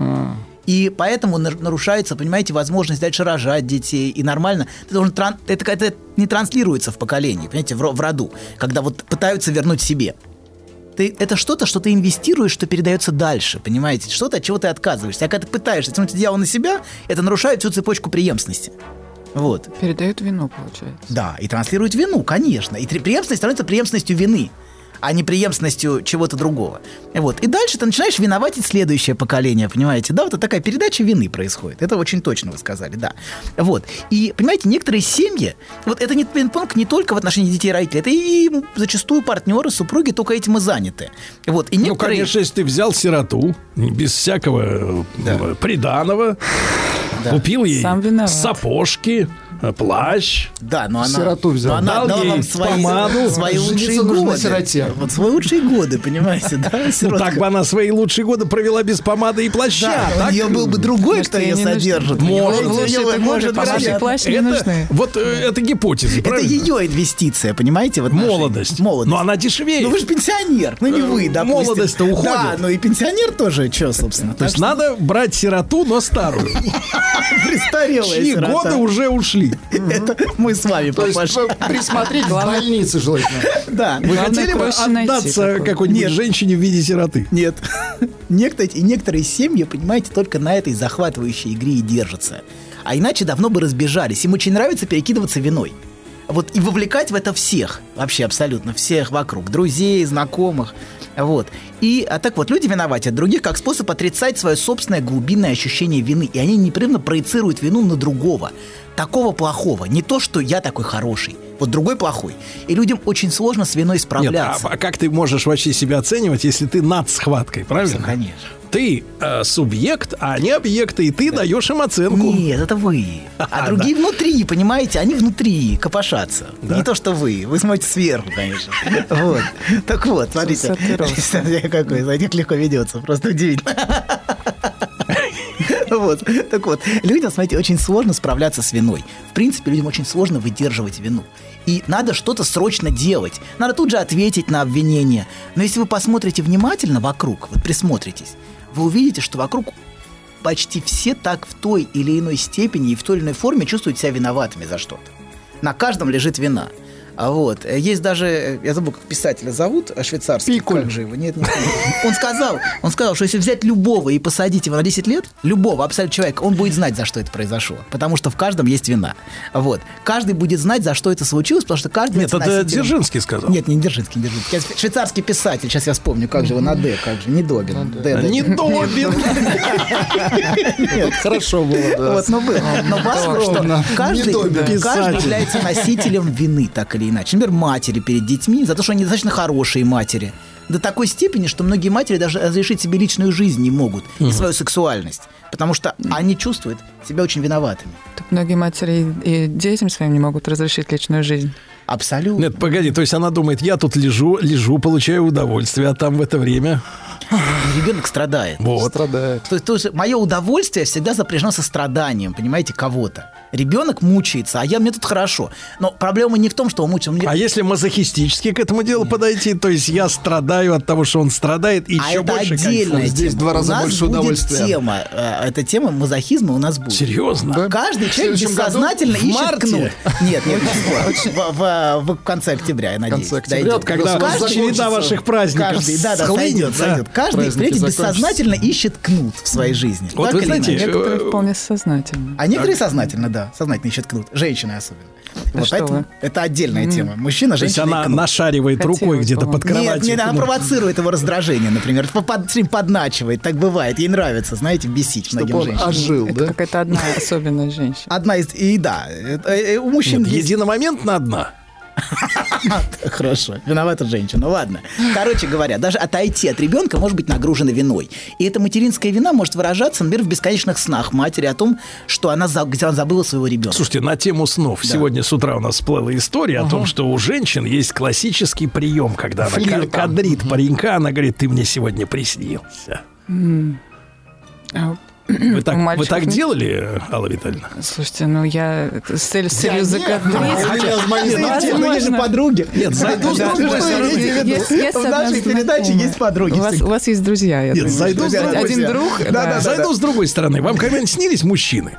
конечно, снились мужчины. Но те, с которыми вы были в этот момент э, в романтических отношениях. всякие, и такие тоже. А. То есть Сергей пытается, под- подразумевает, мне кажется, что снится тот, с которым ты сейчас не может. Почему-то снится кто-то другой всегда. Мне кажется, в этом вопросе содержится какая-то такая инсинуация. Не, ну тема возникла такая, что типа они подкатывают и говорят, ты мне приснился. Ничего там ей на самом деле не приснилось, но он думает, о, как глубоко Он начинает как думать о глубоко я ей мне проник». всегда на самом деле снится. Если я так говорю, значит, действительно приснился. Да. Но пока не снились мы вам, да? Пока нет. Ну, приснился, бабаша. Не теряйте- не теряйте надежду. Ладно. Оказаться в ее. Ладно. Так вот, знаете, многие женщины... Кстати, тоже субъективная история. Мы же не можем проверить, снился или нет. Абсолютно никак. Можем. Такая же тема. Как можем? Насилие. как и чувство долга, да, или вины тоже, да. Это так. Многие женщины, знаете, в принципе, кнутом. чувствуют себя виноватыми за свое сексуальное желание. И одна из самых распространенных женских фантазий – это фантазия о наказании, например, как раз. Вот то, о чем мы говорим, да. Женщины очень О любят... коллективном, бессознательном. Бессознательно, конечно, только бессознательно. Вот. Многие женщины очень любят провоцировать, например, наказание, но, разумеется, не только женщины. Так. Вообще люди, в принципе, постоянно провоцируют и неявно организуют насто- наказание от вышестоящих. А вот, кстати, Владислав Александрович, вы почувствовали, вот когда к нам сегодня пришел генерал-майор, что Да. мы как-то Наказаны, встрепенулись? да? Да? Помните, Да, да, вот это ощущение, что... а? Вытянулись, да. Что А, да, да, пришел, вытянулись. пришел человек с кнутом, понимаете, и вы тут же... э, встали- виртуальным. Виртуальным, абсолютно. Кнут, кнут, кнут, понятие виртуальное, мы об этом поговорим, он нереальный, конечно же. Нет, есть реальный кнут, но есть символический Вам не терпится, доктор, про кнут Не надо говорить фаллический. Символический. А. Папаша, прекратите. Да, Не терпится, конечно, очень терпится. Так вот, смотрите. Придется потерпеть. Да. И все чувствуют вину, и женщины, и мужчины. Мужчины чувствуют себя виноватыми перед женами. Так. Вот. Перед фигурой мамочки. Хотя это, конечно, нисколько не мешает эту саму мамочку обманывать. Скорее наоборот. Эта вина даже провоцирует, понимаете, бесконечную эту игру. Дети чувствуют себя виноватыми перед родителями, родители перед детьми. Но все это лишь малая часть вины, которой все вокруг пронизано. Что, Вот. неужели сейчас мы вину перед Родиной Нет, перед Родиной мы не виноваты. Не надо. Нет, нет, нет. Смотрите, но вот здесь долг. Перед Родиной есть долг. Вот. Но вместе с этим, да, с этим, знаете, люди делают все, чтобы избегать соприкосновения с виной. Люди очень боятся. С одной стороны, все чувствуют вину, а с другой стороны, очень ее боятся. И постоянный посыл многих людей «я ни в чем не виноват». Вот бесконечно. Лишь поскольку, постольку есть внутреннее ощущение вины, он постоянно должен повторять. «Я же в этом не виноват, не виновата, но я же вот это». Знаете, все ди- многие диалоги сводятся к этому, когда люди сидят и рассказывают истории какие-то, где они все время пытаются показать, что они не виноваты. А в СИЗО уже нет. В СИЗО уже ничего не объясняют. Да. За столиками в кафе. За столиками в кафе. Абсолютно. Многие диалоги на этом и построены. То Что есть вы- сегодня вот э, по пятницам... Он да, же козел, правильно? Он же козел. Ну скажи, что он козел, а я хорошая. Вот примерно такой диалог. Они так абсолютно. шестером собираются по пятницам, Ну, возьмут... шестером, шестером А, это а очень... он, а она. А, да, да, да, да, да. А вот она, а вот я, я, я же он. А почему он так со мной? А вот я, ну и вот это по кругу, да. Но главное, очень часто не только это, там много всего. Что он на самом деле хочет, почему он, каково его желание. Но второй момент, связанный с виной. Вот. И понимаете, очень важно а, а, научиться в жизни спокойно относиться к переживанию вины, не пытаясь избавиться от нее. Так. Это и значит Погодите, а как- принять... как жить-то тихо, с ней? Тихо, тихо, тихо. Принять на себя глубинную ответственность за собственную жизнь, не играя ни с кем в пинг-понг. Вот мы с вами давно не обращались к нашему общему наследию. Слушайте, а может нам гордиться виной начать? Давайте. Нач- начинается наша исповедь, знамя. папаша. Так вот, почему Адама выперли из рая? Почему? Почему? Комментаторы говорят, что его выперли... Его подставила это? Абсолютно. Дрянь. Она? Дрянь. Подставила его? Да, конечно. Не Да. Анатолий. Она ему приснилась сначала, кстати, если вы помните. Она же, и, конечно, абсолютно. долг. Да, да, А да. это уже серьезная вещь, Абсолютно. да. Так вот, смотрите, комментаторы говорят не за то, что не за то, что съе- женщина съела первое. Это ваши комментаторы? Наши, наши общие комментаторы. но наши. на А иврите. разве у но нас на иврите. Но на иврите. тоже виновата, я же искусила. Нет, да, абсолютно. Смотрите, что невозможно было- невозможно было подождите, да, почему? Почему? Выперли, потому что а не, по- не потому, что он нарушил запрет, а за Так. неблагодарность и неспособность вынести вину и принять ответственность. Он что отвечает Богу? Так. Вопрос, Бог спрашивает, не ел ли ты? Так. Он говорит, женщина, которую ты дал мне, она мне дала, и я ел. То есть я не виноват. Во всем виновата женщина. Это ста- стандартная мужская тема. У многих мужчин женщина во всем виновата. Вот, женщина, которую ты мне дал. Вот ты, Господь, мне ее прислал, эту дрянь. Вот, а я вообще не при делах. Вот очевидно, что с таким подходом в раю ему делать нечего. Ну, в общем, такой подход С к жизни. такими подходцами, доктор. Да-да-да-да-да. Нечего. Нечего. Расскажите про свой сон. Я сплю крепким сном. Слышу плач младенца. Иду к холодильнику, чтобы достать молока. Несу ребенку молоко, А оно черное, Бен. Скажи, что это значит? Только без грязи про мою мамашу. Мужчина. Руководство по эксплуатации. Дорогие товарищи, сегодня Анатолий Яковлевич Добин, э, психолог, психотерапевт, соавтор. Вот так можно, это хорошо. Соавтор, да. Ну, посмотрим, какой вы соавтор. Автор, да. Да. Значит, вот э, э, Али Витальевне и мне рассказывает о том, как, э, давайте так, как э, смириться со, своей, со своим чувством вины и начать на нем зарабатывать. Абсолютно. Кстати, тренинг, да? Давайте, да, да. Все да. вокруг виноваты. Абсолютно. И на этом... а мы Папаша, его- готовы уже учебные а мы его программы? Смотрите, смотрите, уже учебная Сейчас программа. Блиновская освободилась, да, правильно? абсолютно, конечно. Ну вот, Надо подождать, пока зачистится. освободилась. Все, папаша, с Нового года начинаем Да. учебную программу. Это же вечный двигатель. Как заработать на На своем чужой чувстве вине, кон- На чужом, своем и на на чужом. чужом, И на на чужом. чужом. Да, На чужом уже все зарабатывают. Нет, пока не все. Не все. Мы еще не зарабатываем. Все, все, кто в теме. Давай. Так вот, смотрите, мы остановились, что Адам был изгнан, потому что он не был способен к эм, благодарности и к ответственности за то, что за, и, и многие, понимаете, к своей жизни так и относятся. Я не готов принять вину ни за что в своей жизни. И это очень печальный способ прожить жизнь. Это жизнь, понимаете, которая со мной случилась, но я в ней сам не случился.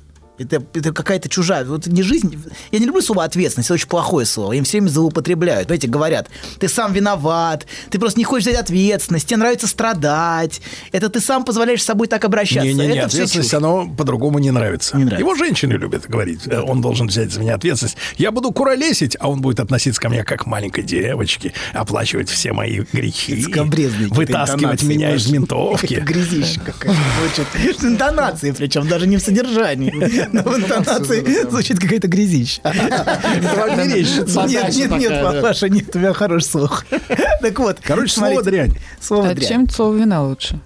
А слово вина лучше слова ответственность. Потому что ответственность это что-то, что делегируется непрерывно. Вот он правильно говорит про то, что это часто звучит как обвинение другому. Ты безответственный. Ты должен быть ответственным. Это что-то, что и навязывается извне часто людьми, которые сами хотят избавиться от вины. Кстати говоря. Может, опять дело в интонации.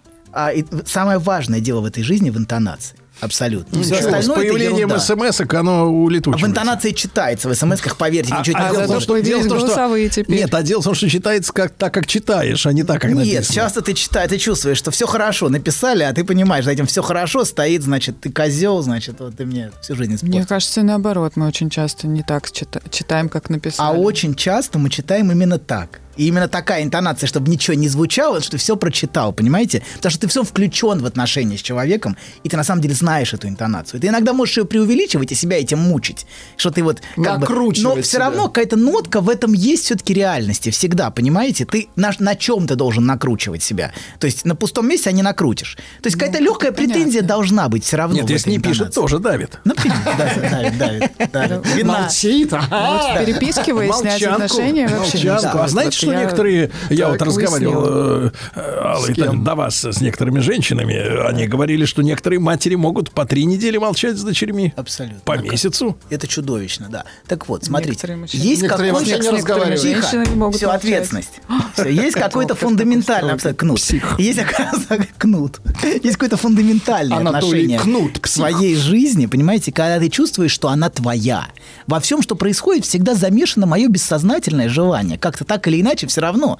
Она это не что-то, что со мной случается. Все равно я, это, я в это включен, и мне это бессознательно нужно по каким-то своим причинам. Вот именно это.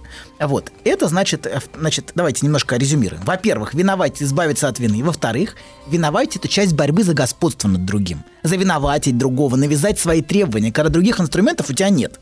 Вот бывает так, что родители, например, использовали страх, а потеряв этот инструмент, начинают использовать вину в общении. Когда запугивать уже не работает, то можно начать виноватить. И если ты не можешь силой навязать свою власть, это часто делается посредством вины. Вот вина – это инструмент слабого или того, кто изображает себя слабым. И вот это то, что происходит во многих семьях. Я жертва, посмотри, какие страдания ты мне причинил. Вот. Хотя это часто адресуется третьей стороне. Вот призывается в призывание в свидетели. Вот есть такая, знаете, позиция. Сочувствующая общественность. Обратите внимание, Да что он... поглядите, люди добрые. Что скажут люди? Да вот. А тебе, подонок. Так Да. она и работает. Работает, да. Посмотрите, что он со мной сделал, как унизил, оскорбил, какую травму нанес. И это то, что происходит в этом дискурсе на Западе, знаете, меньшинств, которые используют вину Так, как так, так, инструмент вот это слабого. интересно, так, садомиты, что с ними? Это инструмент, знаете, это инстру- вина это инструмент слабого, чтобы вытребовать себе компенсации. Но главное нужно доказать, что ты жертва. Вот эта позиция жертвы, понимаете, это еще нужно доказать, что ты жертва. Вот. Но если ты доказал, то все, это уже как бы ты в дамках. Вот. Но давайте вернемся, смотрите.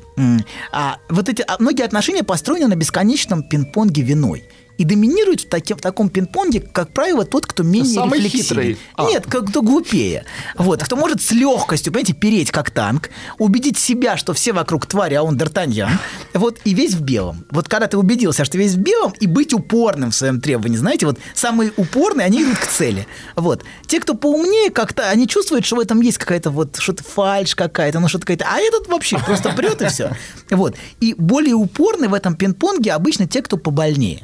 Вот те, кто более требователен и не способен слышать другого в принципе. Вот ты говоришь человеку, он не слышит и прет. Вот такие бывают люди, к сожалению. Очень часто. Часто, Мне да. нравится, как мы с матерей переключились на он, прет. Да, да, И да. это не предел. Это не А что вы, вот, Алла Витальевна, все время вот цепляетесь? А что вот вы она, жалеете? А что? вместе я- дружная я семья. цепляюсь, ну Вот это все. Главное, Я- почему я даже- только за, Слушайте, мне тут, чтобы мне он, тут она. говорят, Сергей Валерьевич, а вы вот не хотите сделать передачу, а, давайте сделаем передачу о женщинах-режиссерах. Я говорю, а зачем ставить так вопрос? Ну, почему Ну, этот я вопрос возник? согласна с вами, Сергей Валерьевич. Зачем? Ну, есть режиссеры, а есть, Есть. не А есть режиссеры. мужчины. Да, так вот. Нет, ну просто, все время возникает вопрос, ты говоришь, а вот женщина тебе, а и мужчин тоже. Проблема в том, что взгляд на самом деле вся вещь мужская. Вот давайте вот скажем, что это дело не в том, что женщина женское мужчина, и мужчина, и женщина может быть режиссером, но женщина это зрелище, как понимаете, а мужчина зритель. Уже поздно, ладно. Да, видите, вот э, зрелище это всегда, что в этом есть что-то женское. Женщина любит танцевать, я не знаю, ну, а женщина такое, сама. Да. э, Вот если мужчина любит Все танцевать, любят это вызывает, ну, как в балете, например, это Да вызывает некоторые Есть вопросы. Есть есть же другие Есть, танцы, есть. Но в этом есть что-то феминизирующее, понимаете, да? А мужчина, молчащий и смотрящий, это мужская позиция, скорее. То есть мужчина это надзиратель. Нет, сама позиция взгляда – это позиция мужская. Вот. Это не значит, что женщина не может, конечно, может смотреть. Конечно, может быть зрителем. Но в целом, понимаете, сама... Ну, это мы немножко отклонились от темы режиссера. Давайте, смотрите. Так вот, более упорны те, кто требователен. Очень И хорошо. вот мы в прошлый раз говорили про таких матерей. Но это не обязательно родители. Ну, очень требовательные, тиранические дети. Нет, э, в этом Да. смысле Алла Витальевна должна была, если бы она пошла до конца и не стеснялась бы никого здесь, она уже почти не стесняется, она бы спросила, почему вы говорите о матерях-женщинах? Да, доктор. Если бы мы не приняли закон два года назад, она бы так и спросила. И мы бы здесь все бы были по уши в этом. Тихо, папа. Она молчит. Тихо, вы молчите. Псих. Псих, абсолютно. Доктор псих. Вот, смотрите, есть дети, которые живут по этому принципу. Мы все должны. И вот их жизнь – это непрерывное продолжение детской истерики длиною в жизнь. Есть такие выросшие дети, уже там э, зрелые вполне, но это длинная детская истерика, понимаете, которая длится всю жизнь. И в любом случае, понимаете, одна из сторон вот в этом, в этом конфликте вины, а, в принципе, в большей степени готова идти до конца в своем упорном требовании, чтобы другой признал свою вину. А что такое признать свою вину? Так. Это значит свой долг перед тобой. Вот эта вся история, понимаете, это борьба за господство, чтобы другой подчинился твоему требованию, но не через силу, а через вину. Потому что если тебе удастся навязать другому свой способ смотреть на мир, значит, ты в дамках. Другой тебе должен, и ты уже решаешь, какие компенсации с него требовать. За годы страданий. Ты представляешь, 20 лет я страдал. Это такой кредит. конечно. Абсолютно. И самое важное тут слово – это долг. Так подсознательно у них это желание обеспечить свое безбедное существование.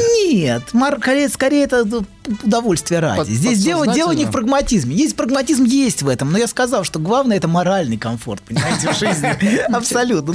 Обычно это невыгодное. То есть обычно прибыли это не приносит, понимаете, глобально. Ну почему? Иногда... Ну, чуть-чуть дадут, чтобы отвалил уже наконец. Вот. Но в целом важно виноватить друг друга. Долг не оплаченный, а желательно еще и неоплатный. Вот это идея неоплатный, да. И есть люди, которые в принципе со всеми общаются так, как будто им должны. И такой персонаж есть во многих семьях. Обычно это один, потому что двоих персонажей семья не вытянет таких. Боливар не вывезет Во двоих. Обычно это такой один. есть. В коллективах есть такой. Но в коллективах может, может быть несколько Да, уже. конечно. Да-да-да. Тогда они в разных отделах. Да, абсолютно. На отдел один. На отдел да. один. Не больше одного, Который всех, да, всех, всех виноватит, абсолютно. Либо посменно они. Да, да, да, да, и мог- да, посменно, конечно, конечно. Нужно меняться, иногда уступить место вот следующему. Так вот, смотрите, а, мы на чем остановились? А те, тот, кому все должны по умолчанию. И есть семьи, которые этому диктату подчиняются. Причем требовательный обычно это самый провалившийся член семьи.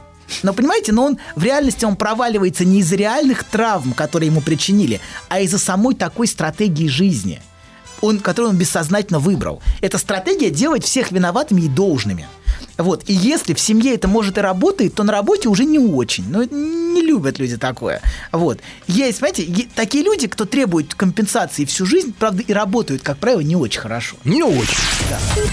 Знаешь, забавно, вот выложил тебе все. И вроде как полегчало. Нет, серьезно. Будто сбросил тяжесть. Молодец. Я... А вы... Док, спасибо. Мужчина. Руководство по эксплуатации.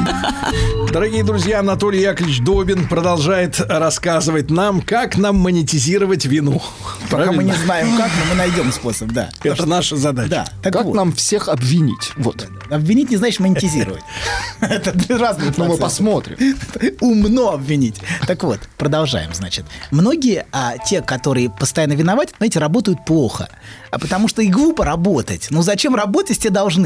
Это просто, в принципе, про- ну, как бы, с одним, ну, чушь какая-то. Вот, у Ну, них в 90-е была история, когда людям полгода не платили, они все равно ходят и работают. Да. И понимаете, у людей есть идея, что надо просто усилить давление, надо дожать. Тогда дадут. И у них есть вера, что можно дожать. Как у ребенка, например, требующего игрушку, который полагает, что с помощью истерики можно дожать. И это вызывает, правду, у многих родителей чувство вины, что они плохие. Вот, но любая попытка искупить эту вину и дать тому, кто вина, ну, как бы, это чтобы откупиться, понимаете, это занятие бессмысленное, потому что, в принципе, требование имеет, как сказал бы Фрейд, оральную природу. То есть оно, в принципе, устроено так. Дайте заволновались-то? попить, а то так есть хочется, что переночевать негде. Любое требование, оно растет. Видите, аппетит приходит во время еды. Вот. И любая попытка удовлетворить это требование порождает только новые требования. По- Поток требований остановим только одним – отказом. Больше ничем поток требований не остановим. Поэтому иногда важно сказать «нет». И это, кстати, и для самого человека гораздо полезнее, а, чем бесконечно пытаться его удовлетворить. Если вы пытаетесь такому человеку что-то дать, чтобы отделаться от чувства вины, которое он вызывает, вы делаете очень плохую услугу этому человеку. Во-первых, даете ему ложные надежды в жизни, что так работает. Вот. И просто, знаете, его разлагаете фактически. Вот этот разложи. Да, и многие родители разлагают своих детей. Это вот, ну... это- Алла Витальевна, а вот насколько женщине трудно говорить «нет»? А, Ну, смотря какой женщине. Или Вообще, э, с- девочек воспитывают так, что им трудно говорить Да? нет. Да? Серьезно? Вот. Да. И кто им серьезно, это внушает? Всякие Трудность. разные. И Ну, учителя, и проблема в том, что родители, если ты и не можешь матери, и сказать настоящего нет, ты не можешь сказать настоящего да. Это все время ни да, согласна, ни абсолютно. нет. Это все время очень какая-то мутная, вот это все выскальзывает. Все такое. Нет, просто когда нет, когда нет, нет, нет и да. Нет, был у нас, Да. помните, да-да, нет, да, вот э, Да, да. хорошее голосование. Плохо кончилось. было. Было- это закончилось не очень хорошо, если мы правильно помним. Так. Ну, Нет сказать очень сложно, не только женщинам. Всем сложно сказать Опять нет. вы не только женщины. Смотрите, Мы сейчас секу- о женщинах Секунду, опять секунду, то. Ну, секунду. что за секунду. человек? Нет, правда сказать очень сложно всем, и не только женщинам. Да, Отказ, понимаете, знаете, отказ очень важен. Он показывает правду. А, вот, вот что, вы разлагаете его и укрепляете еще человека в убеждении, что он сам не, не сможет. Что можно только получить от другого. А видите, отказ, он показывает правду, с в жизни, которой важно столкнуться. Человек, вот столкнувшись с явным «нет», наконец перестает всю жизнь ждать. И тем самым зависеть от другого, понимаете? Если вы все время ждете, вы все время на самом деле зависимы от другого. Вот. Меня спросили, вот, а как же травмированные? Вот спросили меня. Ну, смотрите, вот то, что ты пережил травму, к сожалению, не дает тебе преференций в жизни, даже если ты травмирован.